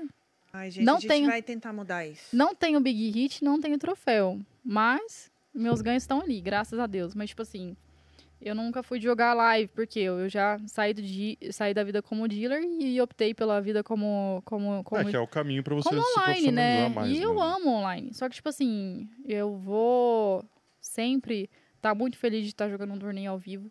Eu acho que o KCOP vai vir aí. A gente vai dar o sangue, como sempre. Eu acho que a importância de ter um torneio ao vivo é isso que a gente falou quando a gente chegou. De você conhecer as pessoas que você fala por Discord Isso é todo dia, maneiro. Isso é entendeu? muito maneiro. Mano, tu tá com todas as pessoas falando em mim. Tem, tem pessoas que eu falo mais do que com a minha própria família e eu nunca vi essa pessoa na minha vida. Bem isso, bem isso. Entendeu? Então, o torneio live, ele tá pra você linha. reunir as pessoas, pra você se encontrar, juntar o time, juntar as pessoas que estão ali. E, tipo assim, cara, é lindo, velho. Eu amo live, eu acho que... eu- profissionalmente falando, eu acho que os ganhos constantes sempre serão no, no online. Mas o live, ele tá pra aquela resenha, se você falar que não é mentira. É pra ir pra resenha, entendeu? Lógico, todo mundo vai focado em, em dar o seu melhor, mas... Esse ano teremos aí, vamos ver, vou buscar meu troféu 2023, ó, dá Vamos. tempo. Vamos. É uma parada que você falou, tipo, até no relacionamento de jogadores com dealers. Tipo, no BSOP, principalmente. Exato. Cara, é um lugar que eu conheço um monte de dealer. Exatamente. Tipo, porque vai lá pro bar, todo e a mundo bebe resenha do junto no posto? final. A resenha Exato, do posto. vai lá pro posto, todo mundo beber junto. Então eu acho que é E é, parada e que é o momento muito. em que a gente consegue é, aquela união, porque, tipo assim, poxa, velho, eu, eu já tive dos dois lados da mesa, entendeu? Eu sei que qual que é o distanciamento É um entre o né? jogador e o, e, o, e o dealer, entendeu? O dealer tá ali, cara. Às vezes tem muito jogador que não faz nem, nem, sabe, não faz nem questão da pessoa que tá ali te servindo, ou do. Não somente os dealers, mas É, qualquer o fato profissional que estiver na área. Boa noite, a hora que o dealer entra na Exato, mesa. Tipo, só noite, responder boa noite, não exato. tem um esforço grande. né? Exato, entendeu? Então, assim, é a hora que a gente consegue unir todo mundo, onde todo mundo, não importa a- a- o status que tenha ou o poder financeiro que tenha, é a hora que junta todo mundo ali no posto pra beber, tá dando risada, tá, né, tá descansando, tá resenhando ali, então acho que é super importante. Inclusive, acho que esses eventos grandes deviam organizar alguma festa, alguma Também coisa um reunir todo mundo. É, eu acho, coisa. mano. Acho que seria muito legal. E qual que é o sonho do evento live? Hum, eu tenho um empecilho na minha vida que esse ano sai, que é meu visto. A Dani Fate conseguiu agora, ela teve um negativo no, no, no, no visto dela e ela conseguiu depois de um ano. Aham. Eu tive faz três anos que eu tentei a primeira vez, só que eu fui leiga, inocente e ignorante, porque eu fui tentar na Argentina. Então a única coisa que eles sabiam me perguntar lá, o que, que eu estava fazendo na Argentina, onde é que estava meu documento, na qual eu não tinha ainda, porque tinha acabado de chegar. Então eu tive negado meu visto, não, nunca consegui para Las Vegas e hoje meu sonho profissional é poder jogar todo jogador de poker, acho que o sonho. Então tipo assim, eu tinha dinheiro na época, mas não podia ir, entendeu? É, se eu tiver dinheiro, tenho dinheiro hoje, não, posso ir. Eu acho isso muito injusto, porque a gente quer ir gastar dinheiro lá. Claro, tem pessoas e pessoas, eu acho que a seleção deles é muito aleatória, não tem nada a ver. Eu acho que, sinceramente falando um pouquinho de política, mas eu acho que melhorou depois do Trump ali. Agora Não, com certeza. boa. O Biden, É. ele, ele- inclusive, eu acho que esse mês saiu uma nota que teve o maior número de, de aceitos, aprovações, de recorde, assim, em anos, entendeu? Então, tipo assim, eu, eu realmente espero que esse cenário melhore. É, Ou faça um visto só pra Vegas, gente. Deixa a gente só entrar em Vegas e sair, não precisa ver o resto. não, tipo, não, a Disney também, para com isso. É verdade. Não, Eu trabalhei na Disney já, na minha vida. E, e- Sério? Quem era você tra- na Disney? Eu trabalhei no, na Catraca, na verdade. Ah, tá. Poxa, mas assim, Zucker. trabalhava lá. Não, trabalhou. Sério? E na- era você no já Uni- morou nos Era States? no Universal, morei, morei duas vezes. Mas era na Universal, então não era na Disney também. Mas era catraqueiro, mas no intervalo eu podia ir na, na Montanha Russa da Múmia. Adorava. Nossa, amava. gente, eu fui no Beto Carreira agora essa semana. A única coisa que eu pensava é, é onde eu queria estar. Não, gente. eu- vai Gente, o único parque que eu fui foi Nicolândia, lá em Brasília. É, Nicolândia. Hop Hari é bom, Ah, pô. não, mentira. Na Austrália a gente foi, né? Ai, ó, internacional Mas ela. então, joga pro ar, que uma hora isso tipo, não, vai dar certo. Vai eu dar já certo, decretei fica na minha vida. A minha muda, a forma como eu encaro as coisas hoje é totalmente diferente. Eu já decretei que vai dar certo, É, então, entendeu? vai acontecer. Por exemplo, agora eu sou streamer, agora eu tenho visibilidade, agora temos uma empresa que semana que vem será anunciado. Vamos todos para a Disney. Então, assim, eu realmente. Se, se, claro, que tem a chance de negar de novo. Eu espero que não, mas eu vou com a cabeça de que vai dar certo, entendeu? Vai, vai, fato. E eu acho que é isso. Acho que o meu maior sonho hoje é poder ir para Las Vegas, porque o Richard é o cara que do live, onde ele viaja, todo viajava, porque depois da pandemia, né, que deu aquela segurada que ele parou de viajar. Mas, meu, ele tem semifinal do WSOP, entendeu? Ele é um cara que joga, jogava todos os torneios ao vivo. E eu. Midas Team Richard. Ah lá, eu falei pra ele. Mzinho aqui, ó. Eu camisa. falei pra ele. entendeu? Coroas. É, o bicho já foi muito estourado. Tipo, agora ele tá no online ali, que, que é totalmente diferente a dinâmica, mas, cara, e outra, meu, a evolução dele também, pessoal, do, do, do- live pra online é incrível. Hoje eu vejo as stats dele, a gente estuda junto, fala, amor, você tá matando, entendeu? Tipo assim, jogando, e ele dá o melhor dele, ele é um cara muito estudioso, mais que eu, inclusive. E, tipo assim, mas o meu sonho é realmente poder entrar ali em Las Vegas e poder jogar o WSOP poxa, por que, que eu não posso? Por que, que é tão injusto, entendeu? Uhum. Mas acho que vai, vai sair, esse ano sai. Vai acontecer. Última perguntinha antes da gente passar para o papo da galera, Isa. É, Você falou que o seu projeto é stream. Você começou Uhum. como. Você começou finan- pelo financeiro, depois virou um caso de amor. E que, infelizmente, você não está conseguindo se dedicar tanto assim Aos estudos. aos estudos. É. Você acha. por- Porque, por exemplo, sem um jogador de pôquer, não existe seu tweet, sua Twitch. Então, você acha que existe alguém que faça Twitch que se destaque ali no poker? Você acha que tem como você conciliar e melhorar isso? É, que dica você daria para alguém que quer ser streamer e como é que ele acompanha esse gráfico para não cair? Olha, é...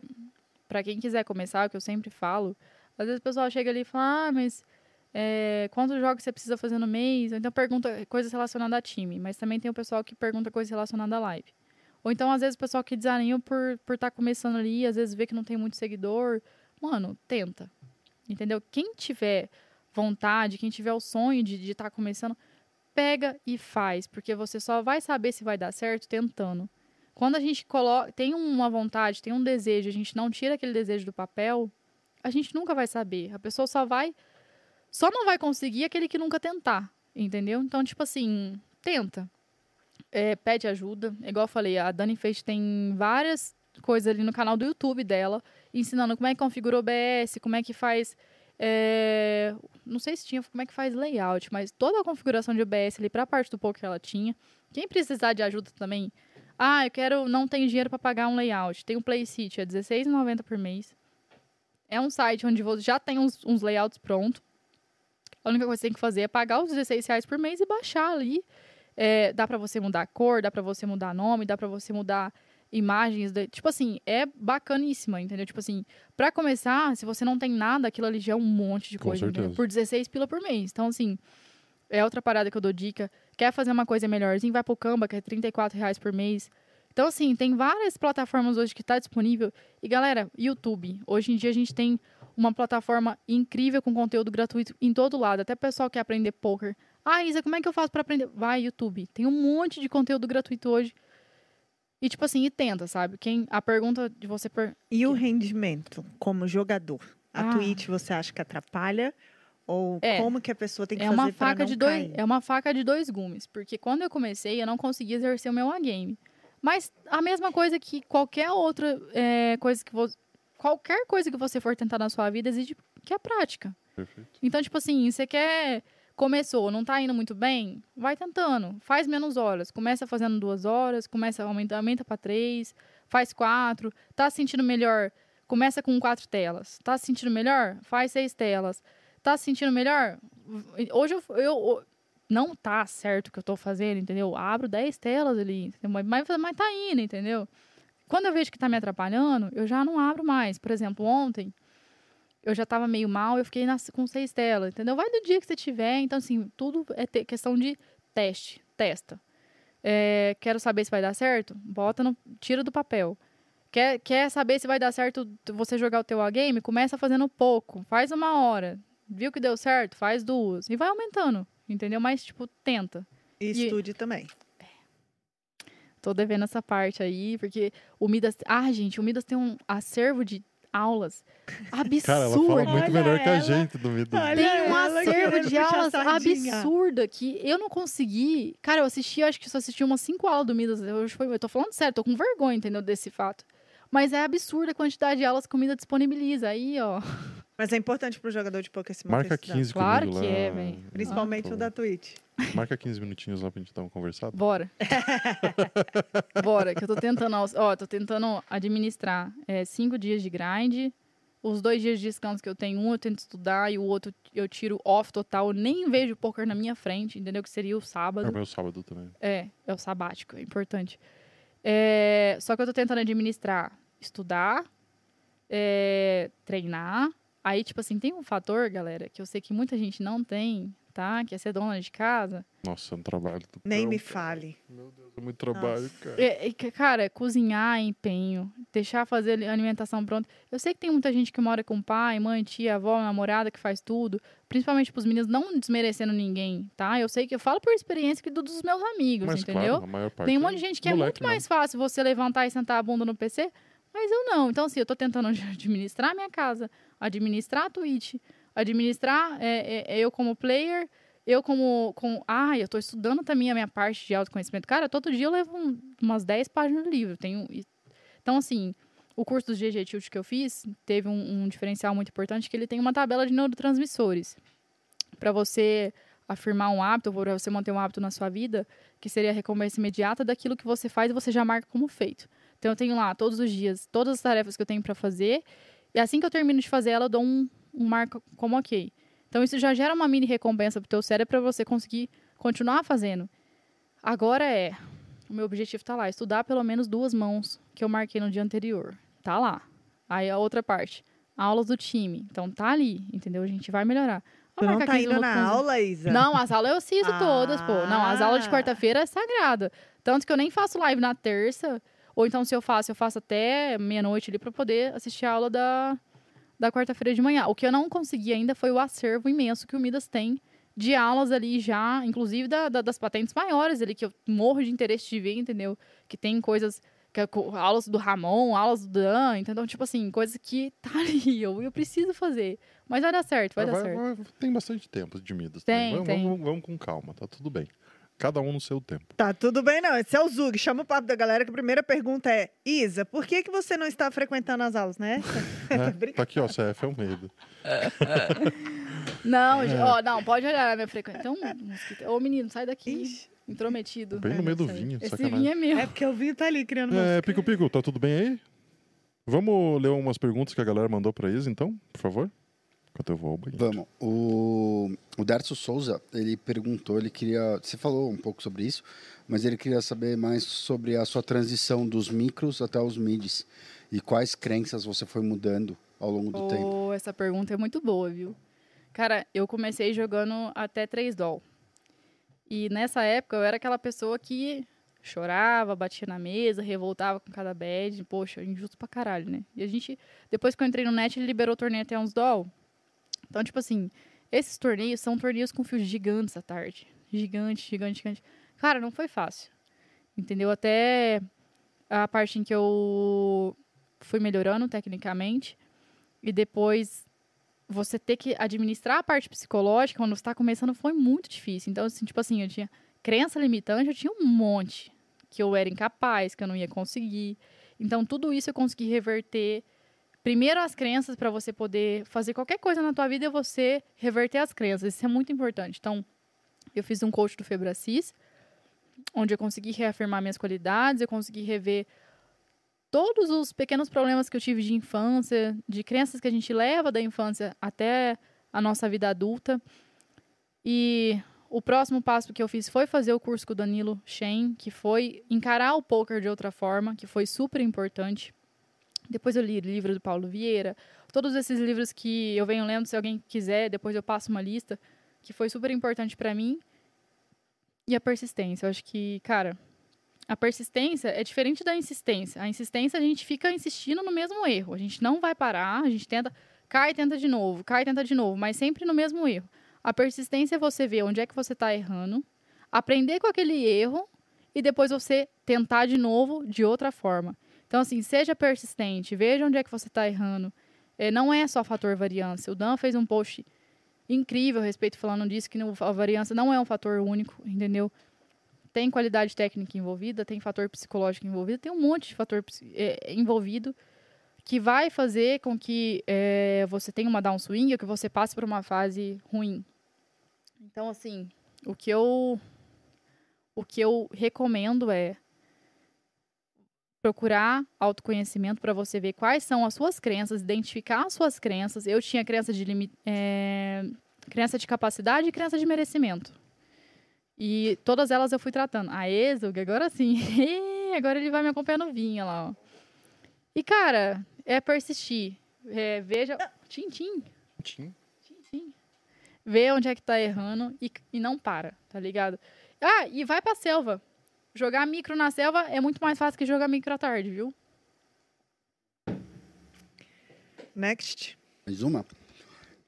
Tem uma muito legal do Júnior aqui. Ele queria saber, é, tipo, você falou muito sobre isso, mas ele queria saber como você começou na carreira de dealer e, o que, e ele queria começar a correr atrás disso. Então, que dica você daria para quem quer começar a ser dealer e como buscar emprego, como treinar, como evoluir Legal. e entrar de cabeça na profissão? Legal também. Bom, eu tive um clube que era do lado da minha faculdade. Eu não sei qual cidade que ele mora. O primeiro passo, se você não tiver um clube perto de você, Aí complica, porque daí você precisa de um lugar que, que te ensine. Mas hoje em dia fica fácil a gente tem encontrar. Curso, tem essas coisas? Tem. Tem. Em São Paulo eu sei que tem vários. É... Inclusive, eu acho que tem o Dealer Pro, que é o mais antigo, feito pelo, pelo DC. É... Tem vários, inclusive, eu sei que o pessoal do Rio de Janeiro, ali, a Amandinha, que trabalhava comigo na KSOP, que ela é Flor, diretora de torneio, gente. Olha, temos uma diretora mulher de torneio, baita diretora ela também dava curso. Me manda mensagem que, tipo assim, se você não tiver um clube perto da tua casa ou da tua cidade, eu te arrumo um curso pra você fazer à distância, entendeu? Se não for à distância, eu vou te indicar sair para São Paulo. Com certeza que lá é, é onde tudo acontece. E lá é, tem muito lugar disponível para você trabalhar. Eu acho que tem muito curso para fazer também. É, consigo, quem estiver assistindo também e tiver algum curso para indicar, eu acho que esse é o momento. Então, mas o primeiro passo seria procurar algum clube que tiver perto da casa. E, tipo, vai, bate na porta e fala, ô, quanto é que você cobra para me ensinar? Entendeu? Vocês estão precisando de gente? Porque, tipo assim, na faculdade, quando eu tava ali, eles estavam precisando, entendeu? Uhum. Então, eu aproveitei a oportunidade que tava ali. Massa. É, eu acho que em clube eles sempre estão meio que precisando, sempre. né? Porque tem uma rotatividade muito alta também. E outro, então... o pessoal que vai crescendo, vai aprendendo, eles vão voando, né? É tipo assim, sai do clube, vai trabalhar em eventos maiores e o clube acaba precisando. Então, seria isso, procurar um clube mesmo no começo. Boa. Manda mais uma aí para nós, Pico Pico. Uma última aqui, então. Uh, nosso querido Marcola deu as caras. Marcola. Marcola. Uh, ele quer saber qual foi o momento mais difícil da sua carreira como jogadora e qual o momento mais marcante da sua carreira. Eu acho que foi um subsequente do outro que onde eu já estava quase com vontade de parar de jogar, que foi na, naquela downswing que eu tive em julho do ano passado, onde eu já não via mais saída para nada. Quando, quando, quando eu estava naquele momento, eu só conseguia enxergar minha própria dor. Então, não importa o que estivesse acontecendo, time me fazia muito de vítima, era só comigo, a, a uhum. bad beat, entendeu? Então, tipo assim, aquele momento para mim é triste você chegar na, na, na tua dor para você poder evoluir. É, mas é necessário. Então, às vezes a pessoa consegue evoluir antes de chegar na dor, e tem outras, como no meu caso, é, eu precisei evoluir na dor. Então, foi quando eu procurei ajuda. Eu vi que eu estava mal, que eu não estava mais conseguindo fazer o que eu estava fazendo, eu já estava fazendo por obrigação, eu estava fazendo porque eu tinha um make-up, eu estava fazendo porque eu estava devendo o make-up, então... E eu procurei ajuda. Eu pedi pro Danilo, não tinha dinheiro para pagar o curso, e mesmo assim eu pedi para ele, eu falei: "Você pode me ajudar?" Então foi quando eu realmente pedi ajuda para alguém que eu consegui sair daquele momento que foi o mais difícil da minha carreira até hoje. Para muitos pode não ser nada, para mim foi muita coisa, pela, pela fase que eu estava vivendo. E foi subsequente a eu conseguir sair daquilo lá e minha carreira alavancar, que foi com 10 dias que eu tinha feito o curso, que eu vi o poker de outra forma. Eu já estourei, já tirei a downswing, já saquei dinheiro, já decidi começar com o projeto da Twitch. é que no começo não foi fácil, mas acabou dando certo. Eu acho que foi isso. Pedir ajuda, assim. Eu acho que o, o momento em que eu tive a minha maior crise ali e onde eu pedi ajuda e eu consegui sair dela. Então, se você estiver passando por um momento muito difícil, peça ajuda. Perfeito, ótima mensagem pra deixar. É, acho que tem, com certeza tem gente que tá assistindo que tá passando por isso, tá ligado? Não, então, com Sempre, certeza. sempre tem alguém que tá perguntando. É, tá, tá, tá aparecendo. Vamos. Tem mais alguns videozinhos que a gente pediu. Mas, gente, O já pessoal- devo estar com a ma- maquiagem tudo manchada já. Já deixa, deixa o paninho aí, pronto. Paninho. Vamos, vamos começar lá, Teco Teco. Esse Agora já foi. conta para o povo a Ah. história quando você ainda estava aprendendo espanhol e chamou seu sogro de pelotudo. Ai, gente, nossa. Eu vou te falar que, que a vergonha, ela vem, ela- a vida às vezes ela humilha a gente, entendeu? E lá no, hum, na Argentina, não, acho que no, no espanhol em geral, não sei se não é no espanhol em geral, porque eu acho que no México deve mudar, a Espanha Uhum. também. É, tem uma de- grande diferença entre boludo e pelotudo. Boludo é você chamar de idiota, pelotudo é uma ofensa, é a pior ofensa que você pode chamar alguém é você chamar de pelotudo. E eu lembro que a gente estava na casa do meu sogro, tinha conhecido ele pela primeira vez depois de um ano. Porque assim, a minha sogra, eles são separados, então a minha sogra, é, é, ela morava mais perto, a minha cunhada também. E o meu sogro, ele morava muito mais longe, então eu nunca tinha conhecido ele. Então depois de um ano que a gente estava junto, a gente foi pra casa do meu sogro para conhecer eles e dar-lhe vinho, né? Vinho do lado, vinho do outro, e meu sogro cozinhando, a gente foi jogar Uno.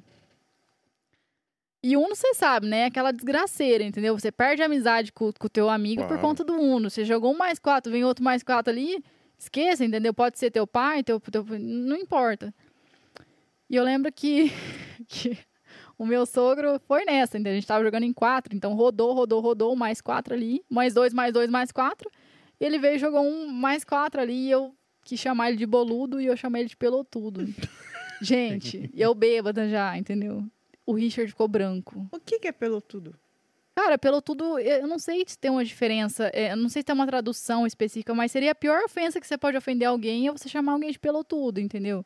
Então, assim, imagina o meu sogro, a primeira, e meu sogro me olhou assim, tipo, ele parou assim e eu, pelotudo, e, e, tipo, eu brava com ele que ele quis chamar ele de boludo, na verdade, entendeu? Eu não sabia a diferença ali, tipo, e cara, aí ficou aquele momento tenso, aquele momento sem graça, onde eu fiquei muda, Climão. calada.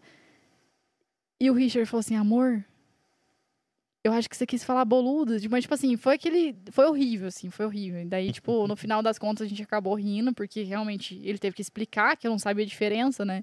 E- mas pense, velho, meu sogro é a primeira vez, nossa senhora. Cara, Por isso que eu falo, gente, não joguem Uno com quem vocês não É, têm intimidade. Depois de tomar vinho, principalmente. Exatamente. Em outra língua. Isso. Ponto. Três Vamos, dicas vamos colocar mais um Teco Teco. Oi, Isa, passando aqui pra te mandar um beijo e dizer que eu sou muito sua fã, que eu fico muito feliz com uma forma que a nossa amizade evoluiu de maneira rápida e de uma forma leve. E assim, você merece tudo de bom que tá acontecendo na sua vida e que você inspira outras mulheres, me inspira muito e com certeza é a maior trabalhadora da Twitch brasileira. Sobre uma história engraçada que a gente teve, foi a última vez que a gente se viu no, CP no Campeonato Catarinense de Poker. A gente foi jogar um torneio live só com as meninas e foi muito bom, muita resenha, nunca tinha tido essa experiência. Foi eu, a Isa, a Thalia e a Pri. E, cara, teve mesa final, teve briga com a torcedora de- adversária, teve manicure da Isa. E depois, no dia seguinte, a gente decidiu não jogar e fomos pra praia, tomar uma cervejinha na praia. E eu só posso dizer uma coisa: o tanto de besteira que a gente falou e o tanto de risada que a gente deu foi um dia que ficou marcado. E é isso, beijo e amo você. Ai, gente, não, não dá, cara. Nossa, muito fofo, eu, né? eu, eu vou te falar que. Por isso que eu. Cara, é, eu amo a, a- a- o poker por, por conta das. Velho, as pessoas que, que passam pela minha vida é, geralmente ficam, que, que a gente vai criando conexões, entendeu? E esse ano, por exemplo, as duas maiores conexões. Porque assim, a Tatá e o Burlinha, a gente já tinha. Conheço a Thalia de- de desde a época de Curitiba, que foi o primeiro torneio que eu viajei fora. Só que a gente, a nossa amizade fortaleceu foi nos últimos anos, entendeu? Então, assim, fortaleceu mesmo. E as duas que, que meu, morro de paixão é a Thalia e a Bárbara. A Thalia veio primeiro, depois veio a Bá. E a gente vai construindo aquela amizade, sabe? Eu vejo que a Bá, ela, ela mora em Floripa, todo dia eu mando pra ela assim: quando é que você vai morar em BC? Quando é que você vai vir? Pra ela e pro Gabriel, entendeu? O Gabriel é o, o Gabriel que jogava pro BTB, ele também é um amigo muito próximo meu. Que toda vez eu falo, e aí, vai vir morar aqui quando? Por quê? Porque eu percebi que o jogador de poker ele precisa da praia para ele ser feliz. Quando ele estiver dar um swing. Entendeu? Outra coisa, outra dica que eu deixo pro pessoal, entendeu, galera? Vai morar na praia, porque não tem como você ser triste ou infeliz morando na praia, entendeu? Não importa o que aconteça na tua vida, vai dar uma caminhada no mar, entendeu? Que isso já te renova. Então fica a dica aí, eu entendo porque a galera, a maioria vem para Floripa, vem para o sul, porque ou então mora no Rio, porque realmente faz toda a diferença.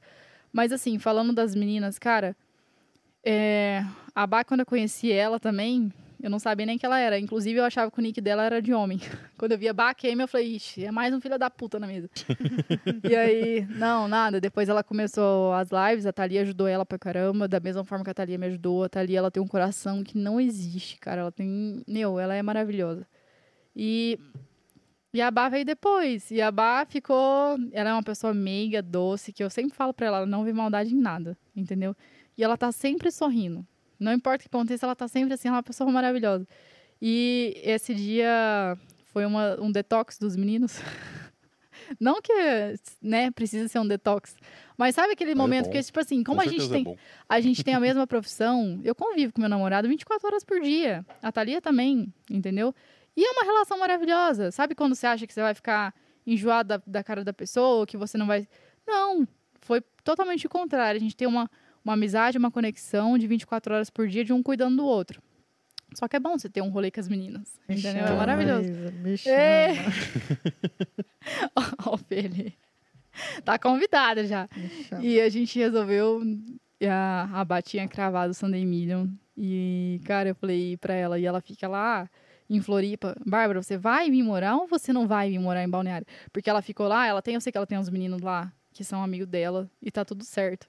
Mas ela precisa, né, das minas apoiando ali. É bom a gente ter é, mulheres pra poder desabafar, porque relacionamento entre mulher com mulher e homem com homem de amizade é diferente.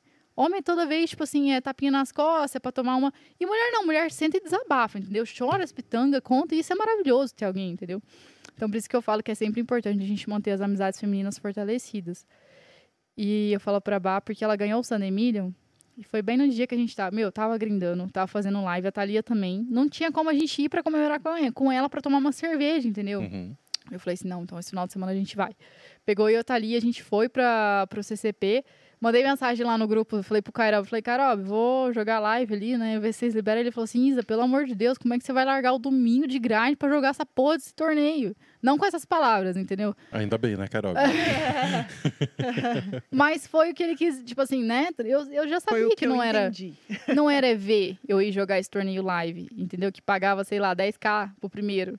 Mas, tipo assim, eu fui pela resenha pra poder compartilhar com elas, porque a gente tá sempre, né, ali, sempre muito no PC, sempre no Discord, mas nunca pessoalmente. A gente, eu moro uma quadra da Thalia, então ela consigo ver mais vezes.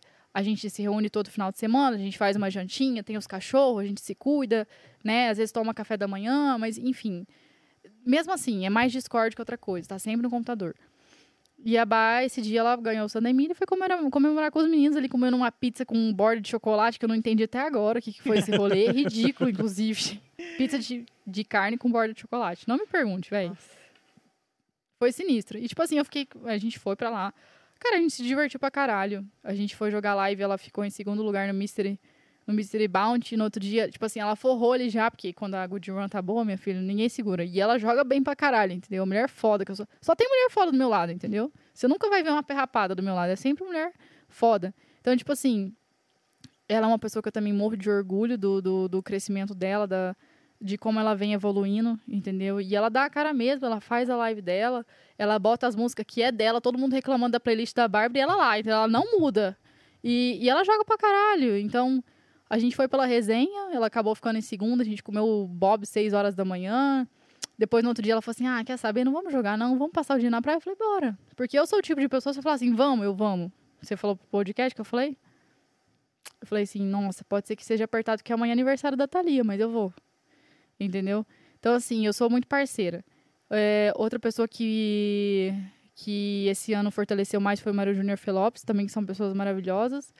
E é assim, o poker ele faz isso, por você ter talvez a mesma rotina, a mesma situação que você passe diariamente, das coisas boas como as coisas ruins, isso une pessoas. Uhum. Quando você tem é, particularidades positivas e negativas, isso une pessoas. Quando você. Por isso que, tipo, é sempre importante você manter esse tipo de amizade e a Bárbara é uma delas. E aproveitando, solta o último. Eu já tô atrasada, Cara, duas horas e meia. como esquecer essa voz? Ai, Mário primeiro, Júnior! o primeiro contato assim que eu tive com a Isa e com o Richard, porque eu estava no Uruguai, uma das primeiras vezes que eu fui para lá, e eles me buscaram para dar uma carona para eu ir para um churrasco dos gringos lá, dos, dos uruguaios e tal. E eles chegaram com um puta carrão lá no cassino assim para me buscar, né? E era um carro esportivo e eu mal cabia atrás, assim, eu fui muito Época da vaca gorda. muito feliz. Época Aquilo das vacas muito gordas. novo para mim, assim, sabe? Eu tava em outro país, com pessoas falando outras línguas, assim, num puta carrão, indo para um churrasco, numa cobertura irada lá. E esse dia me marcou bastante, porque ali eu conheci a comunidade do- dos uruguaios e vi que eles eram muito unidos, assim, e começou a me dar os primeiros insights para criar algo no Brasil que viria a ser o que é a Reg Life hoje, né? Então, para mim esse dia foi inesquecível, assim. E além disso, nessa mesma viagem, foi quando eu troquei ideia com, é, com o Yuri, com, com o 22 também. E, e a Isa, nessa, nessa viagem, eu lembro que um dia, teve um dia que o Richard estava jogando e a gente foi com uma galera, assim, pra praia ver um puta pôr do sol maravilhoso. Pense no rolê, assim, então, cara. Nossa. Cara, foram dias ali que marcaram bastante na memória e a Isa fez parte, né, desse momento, assim, da minha vida. E depois eu não sei como que a gente continuou, é, talvez se vendo em eventos, trocando ideia, assim, através de outros amigos e tal. E acabou que a gente foi se aproximando naturalmente, aos poucos, assim, é, é, tem coisas que a gente não sabe explicar, né? Parece que as pessoas, elas entram em sintonia, assim, e tal, e, e ela e, o Richard também são pessoas que eu amo muito, são pessoas muito queridas. A gente já foi em festa junto, já passou final de semana junto, já fiquei lá na casa deles e tal. E sempre com conversas muito agradáveis, com conversas muito legais, assim, Conversas muito que gostosas. agregam. E, e nesse período eu aprendi a admirar muito a Isa pela pessoa que ela é e também pela jogadora que ela é. Cara, realmente você conversar com a Isa sobre poker assim é muito legal porque ela realmente mata no jogo, tá ligado? Ela entende do jogo e é muito gostoso conversar com ela sobre poker, sobre vida e tudo mais. Então, é, quero deixar aqui, Isa, um grande abraço, né, para você. Você que agora se torna aí uma pessoa que está no hall da fama do poker, né? Você está aí no papo de coroa. Me sinto de Coroa lisonjeada. Só pessoas de muito sucesso, que eu sei, e você com certeza é uma delas.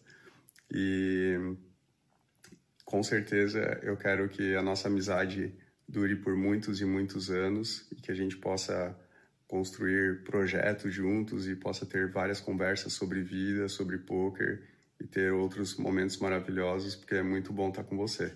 Ah, beleza? mano, não grande dá. abraço, Isa. Um grande Sacanagem. abraço aí a galera que está assistindo o Papo de Coroa. E até mais. Valeu. Cara, não Manão. tem como esquecer o primeiro. Cara, vocês são foda, né? Tá louco, eu não tava esperando isso aqui, não, meu. E, e justo eu tava falando da, da- das minhas amizades que, que, que mais. Que, que, que eu tenho mais, né? Tipo, a Tatá, o Burlinha, a Rabá e, e o Fei Mário Júnior, que, cara. Eu também não sei explicar como é que foi que a conexão ficou tão forte. A gente teve o nosso primeiro contato nessa viagem e depois foi fluindo, né? Acho que depois dos torneios lives e tal. E eu apresentei, o Mário Júnior já conhecia e eu apresentei o mundo do eletrônico para Fê, que ela não conhecia. Então, a Warung para mim é um lugar muito especial e eu acho que o pessoal sabe que Hip. que que pegou fogo e esse dia eu fiquei muito mal, que foi o último dia que a gente foi na Warung, eles foram com a gente. Então foi a segunda vez que eles foram e sei lá, foi a décima vez que eu fui. E é um lugar onde eu sempre vinha para Balneário, depois de todos os eventos do KSOP, a gente sempre ficava uns dias a mais, eu ia, final de ano também tinha. Então, é um lugar que me marcou muito. É um lugar que eu tinha muita alegria de estar. É, nas músicas que eu gosto, o, pôr do, o nascer do sol era, é, era uma coisa maravilhosa e acabou que pegou fogo e, cara, fiquei muito mal. Mas, por sorte, eu tive o prazer de poder compartilhar mais uma noite ali com eles. E o que o Mário falou, que das nossas conversas saíram coisas, saíram, já deram fruto, entendeu? Já, tipo, o, papo que a gente tem ali não são co- conversas, tipo, é, de groselha. Tá tudo bem, a gente tem essa amizade que a gente tem, cada um a gente tem um, um- um- um tipo de, de relacionamento, né? E com ele a gente sempre tem conversas que, que agregam, que expandem, que, que a gente tem ideias, que a gente tem insights. E é muito massa, assim. Às vezes a gente pega pra fazer review, a gente fica falando, a gente fica conversando outras coisas em vez de fazer a porra da review ali. E tipo. Porque flui, sabe? O assunto flui, a gente tem. A gente acabou te- tendo uma motivação para construir um mastermind, que é aquele grupo de pessoas onde você se junta. Ele já tem vários masterminds ali, que o Reg Life foi um deles. Eu fico super feliz porque eu sei da história do Mário. E é uma história, cara, que o menino também é um cara que ele deu sangue pra estar onde ele tá hoje. E antes de tudo começar, eu falo que o trabalho da Reg Life é uma coisa que eu acho incrível, cara. Não, não, não tem condições. Não só pelo que. Eu acho que pelo valor que eles agregam à comunidade. E eu Hum. sei que isso é um sonho dele, entendeu? E que ele conseguiu tirar do papel e colocar em prática. E que vem crescendo, assim. Então, o Mário é uma pessoa. eu- ele e a Fê é um casal maravilhoso que eu admiro demais, mas assim.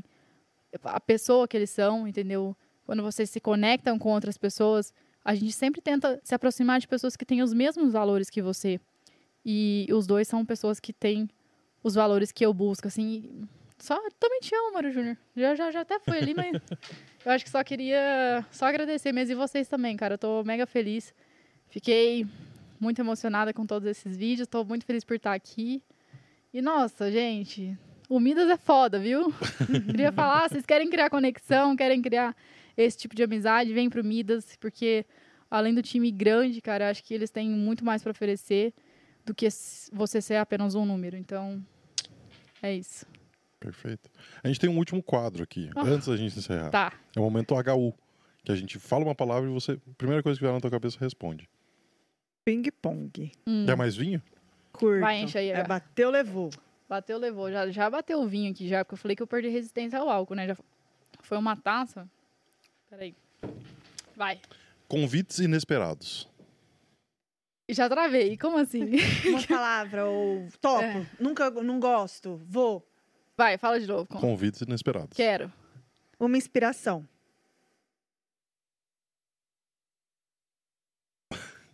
Internet 93 off. Amizade. É... Tata Burla, Mário Júnior, Felopes, Baquemi. Família. Ai, minha base é a base faca de dois gumes. Um amor. Richard. No momento de relaxar você,